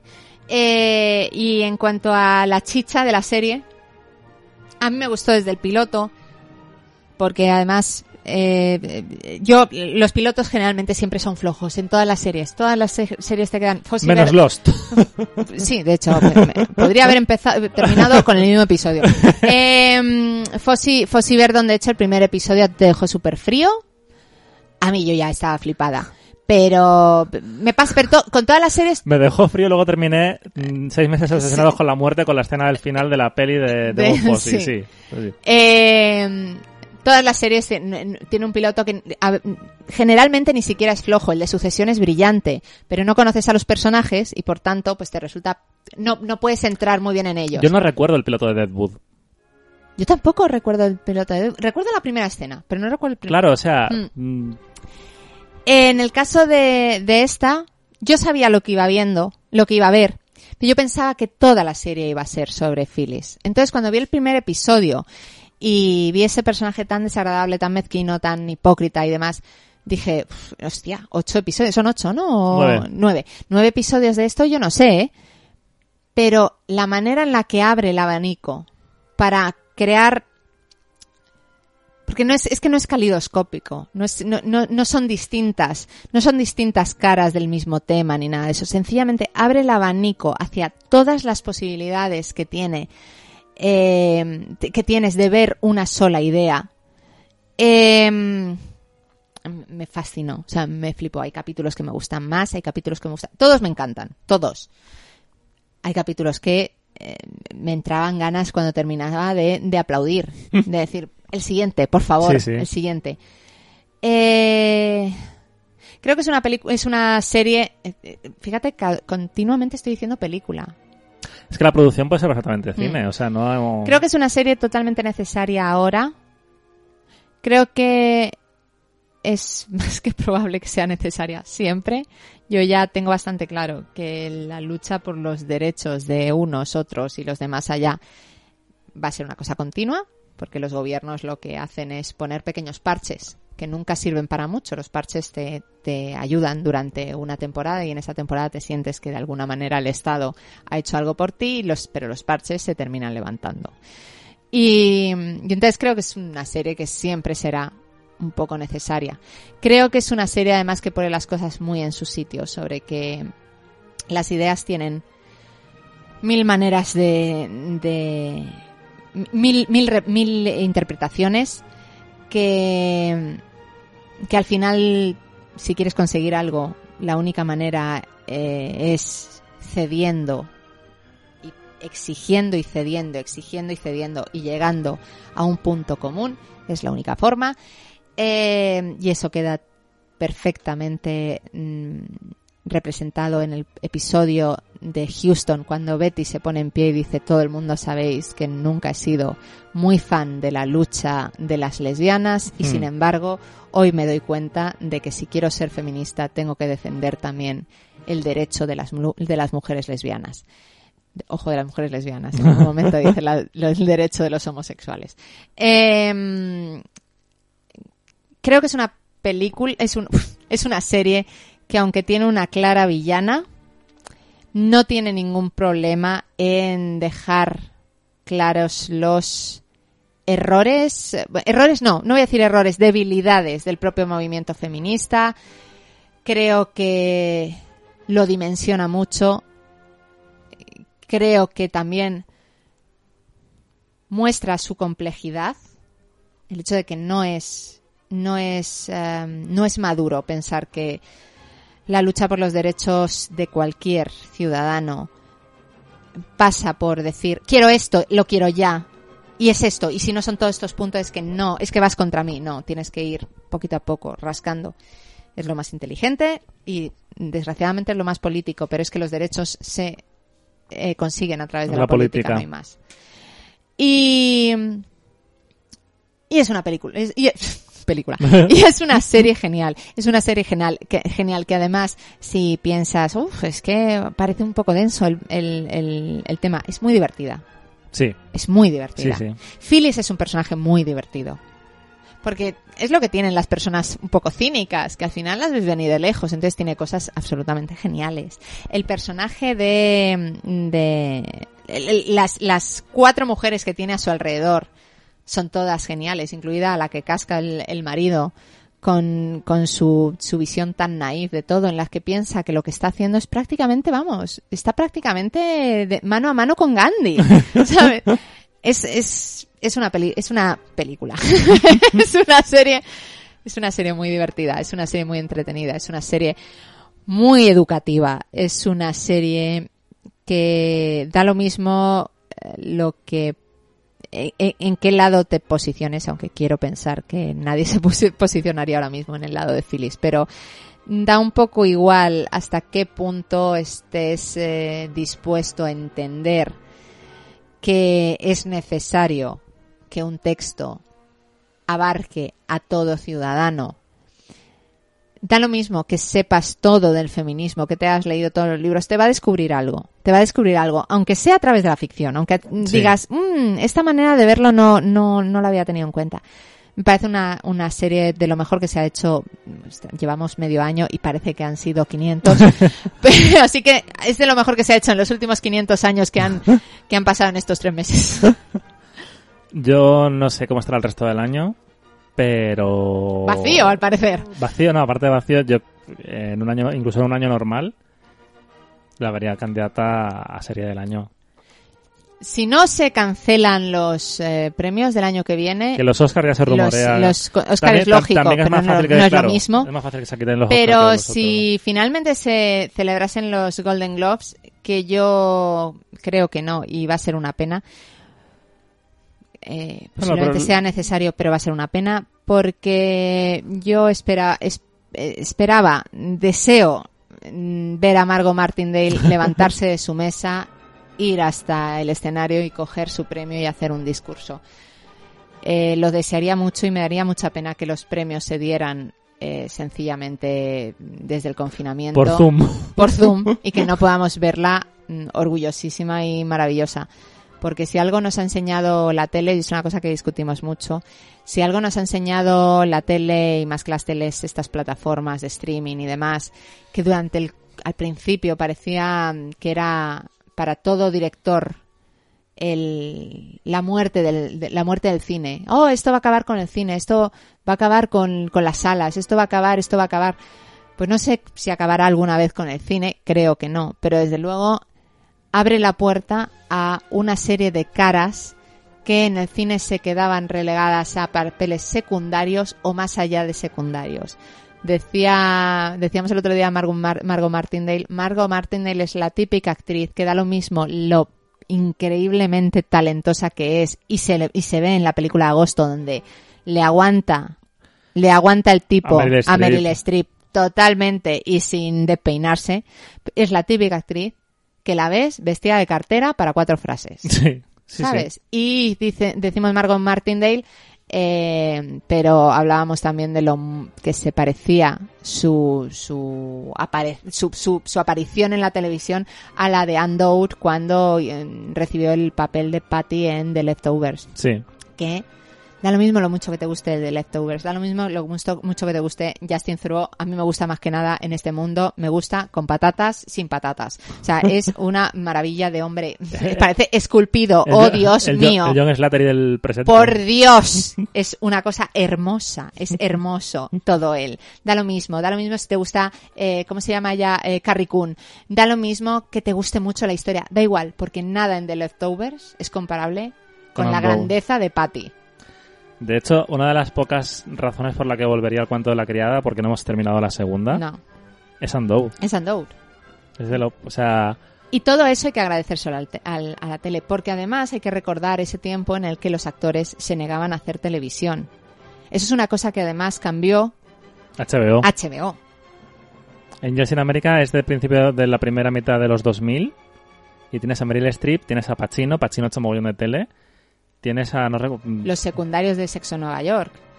Una serie que tenía Matthew McConaughey cuando Matthew McConaughey no era aún el actor de, oh, sale Matthew McConaughey, preparad los Oscar, Pero era el prota de Patrañas. pero, era el- pero era, el, chi- era el chico de las comedias románticas. Sí, sí. ¿Sabes? Era eso que decían que era el, el, el, el heredero de Paul Newman, ¿sabes? Y salía en Sexo Nueva York. eh, bueno, ya actores ingleses. O sea, lo que has lo que lo que has descubierto a través de HBO, la chica está de de Juego de Tronos, la la madre de las hijas del desierto, esta. Sí, la que sale en Torchwood. ¿Dónde, No- no ¿dónde la descubriste tú? En Torchwood. En bueno, Roma. bueno, sí, en Roma antes, En Roma, claro, claro. Antes ¿Sabes? en Roma. Y como, eh, o sea, mil. Sí, sí. HBO lo ha cambiado, pero es que HBO lo cambia antes de que existan estas series. Es HBO lo cambia cuando, cuando era cable. HBO, claro, HBO empieza a producir unas películas, películas para tele, películas para tele que en, en, en la banda, en la banda sigue, sigue, la, la banda sigue tocando. Sale Richard Gere, sale Alan Alda, sale Julia Roberts, sale Emma Thompson, sale.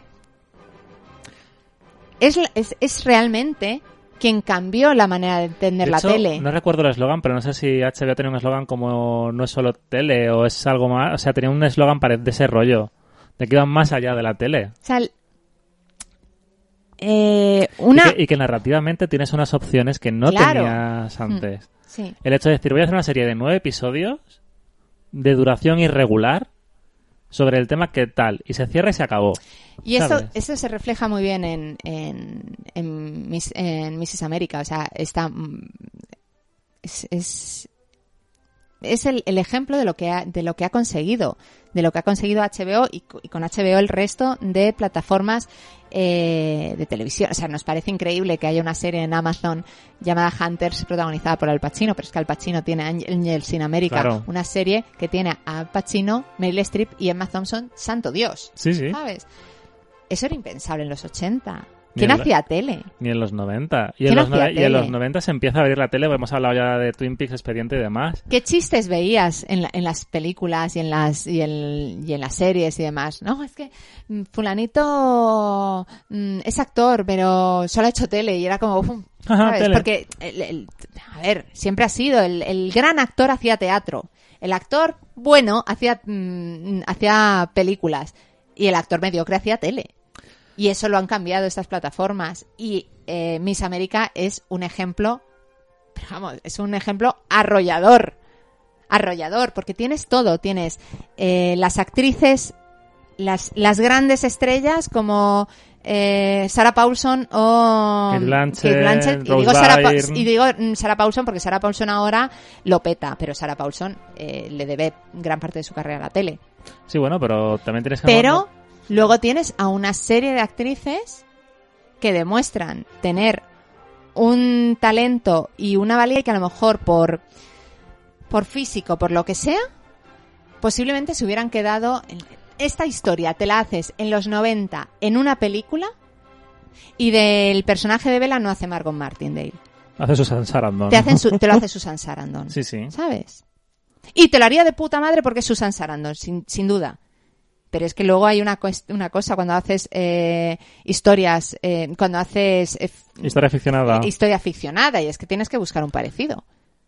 ¿Sabes? Pero, madre mía, Dios nos libre de una actriz gorda que nos va a dar un pampurrio a los ojos. ¡Ah! ¡Gordura! A ver. Gasolina para la vista. Y eso lo ha cambiado HBO y yo se lo agradezco eternamente.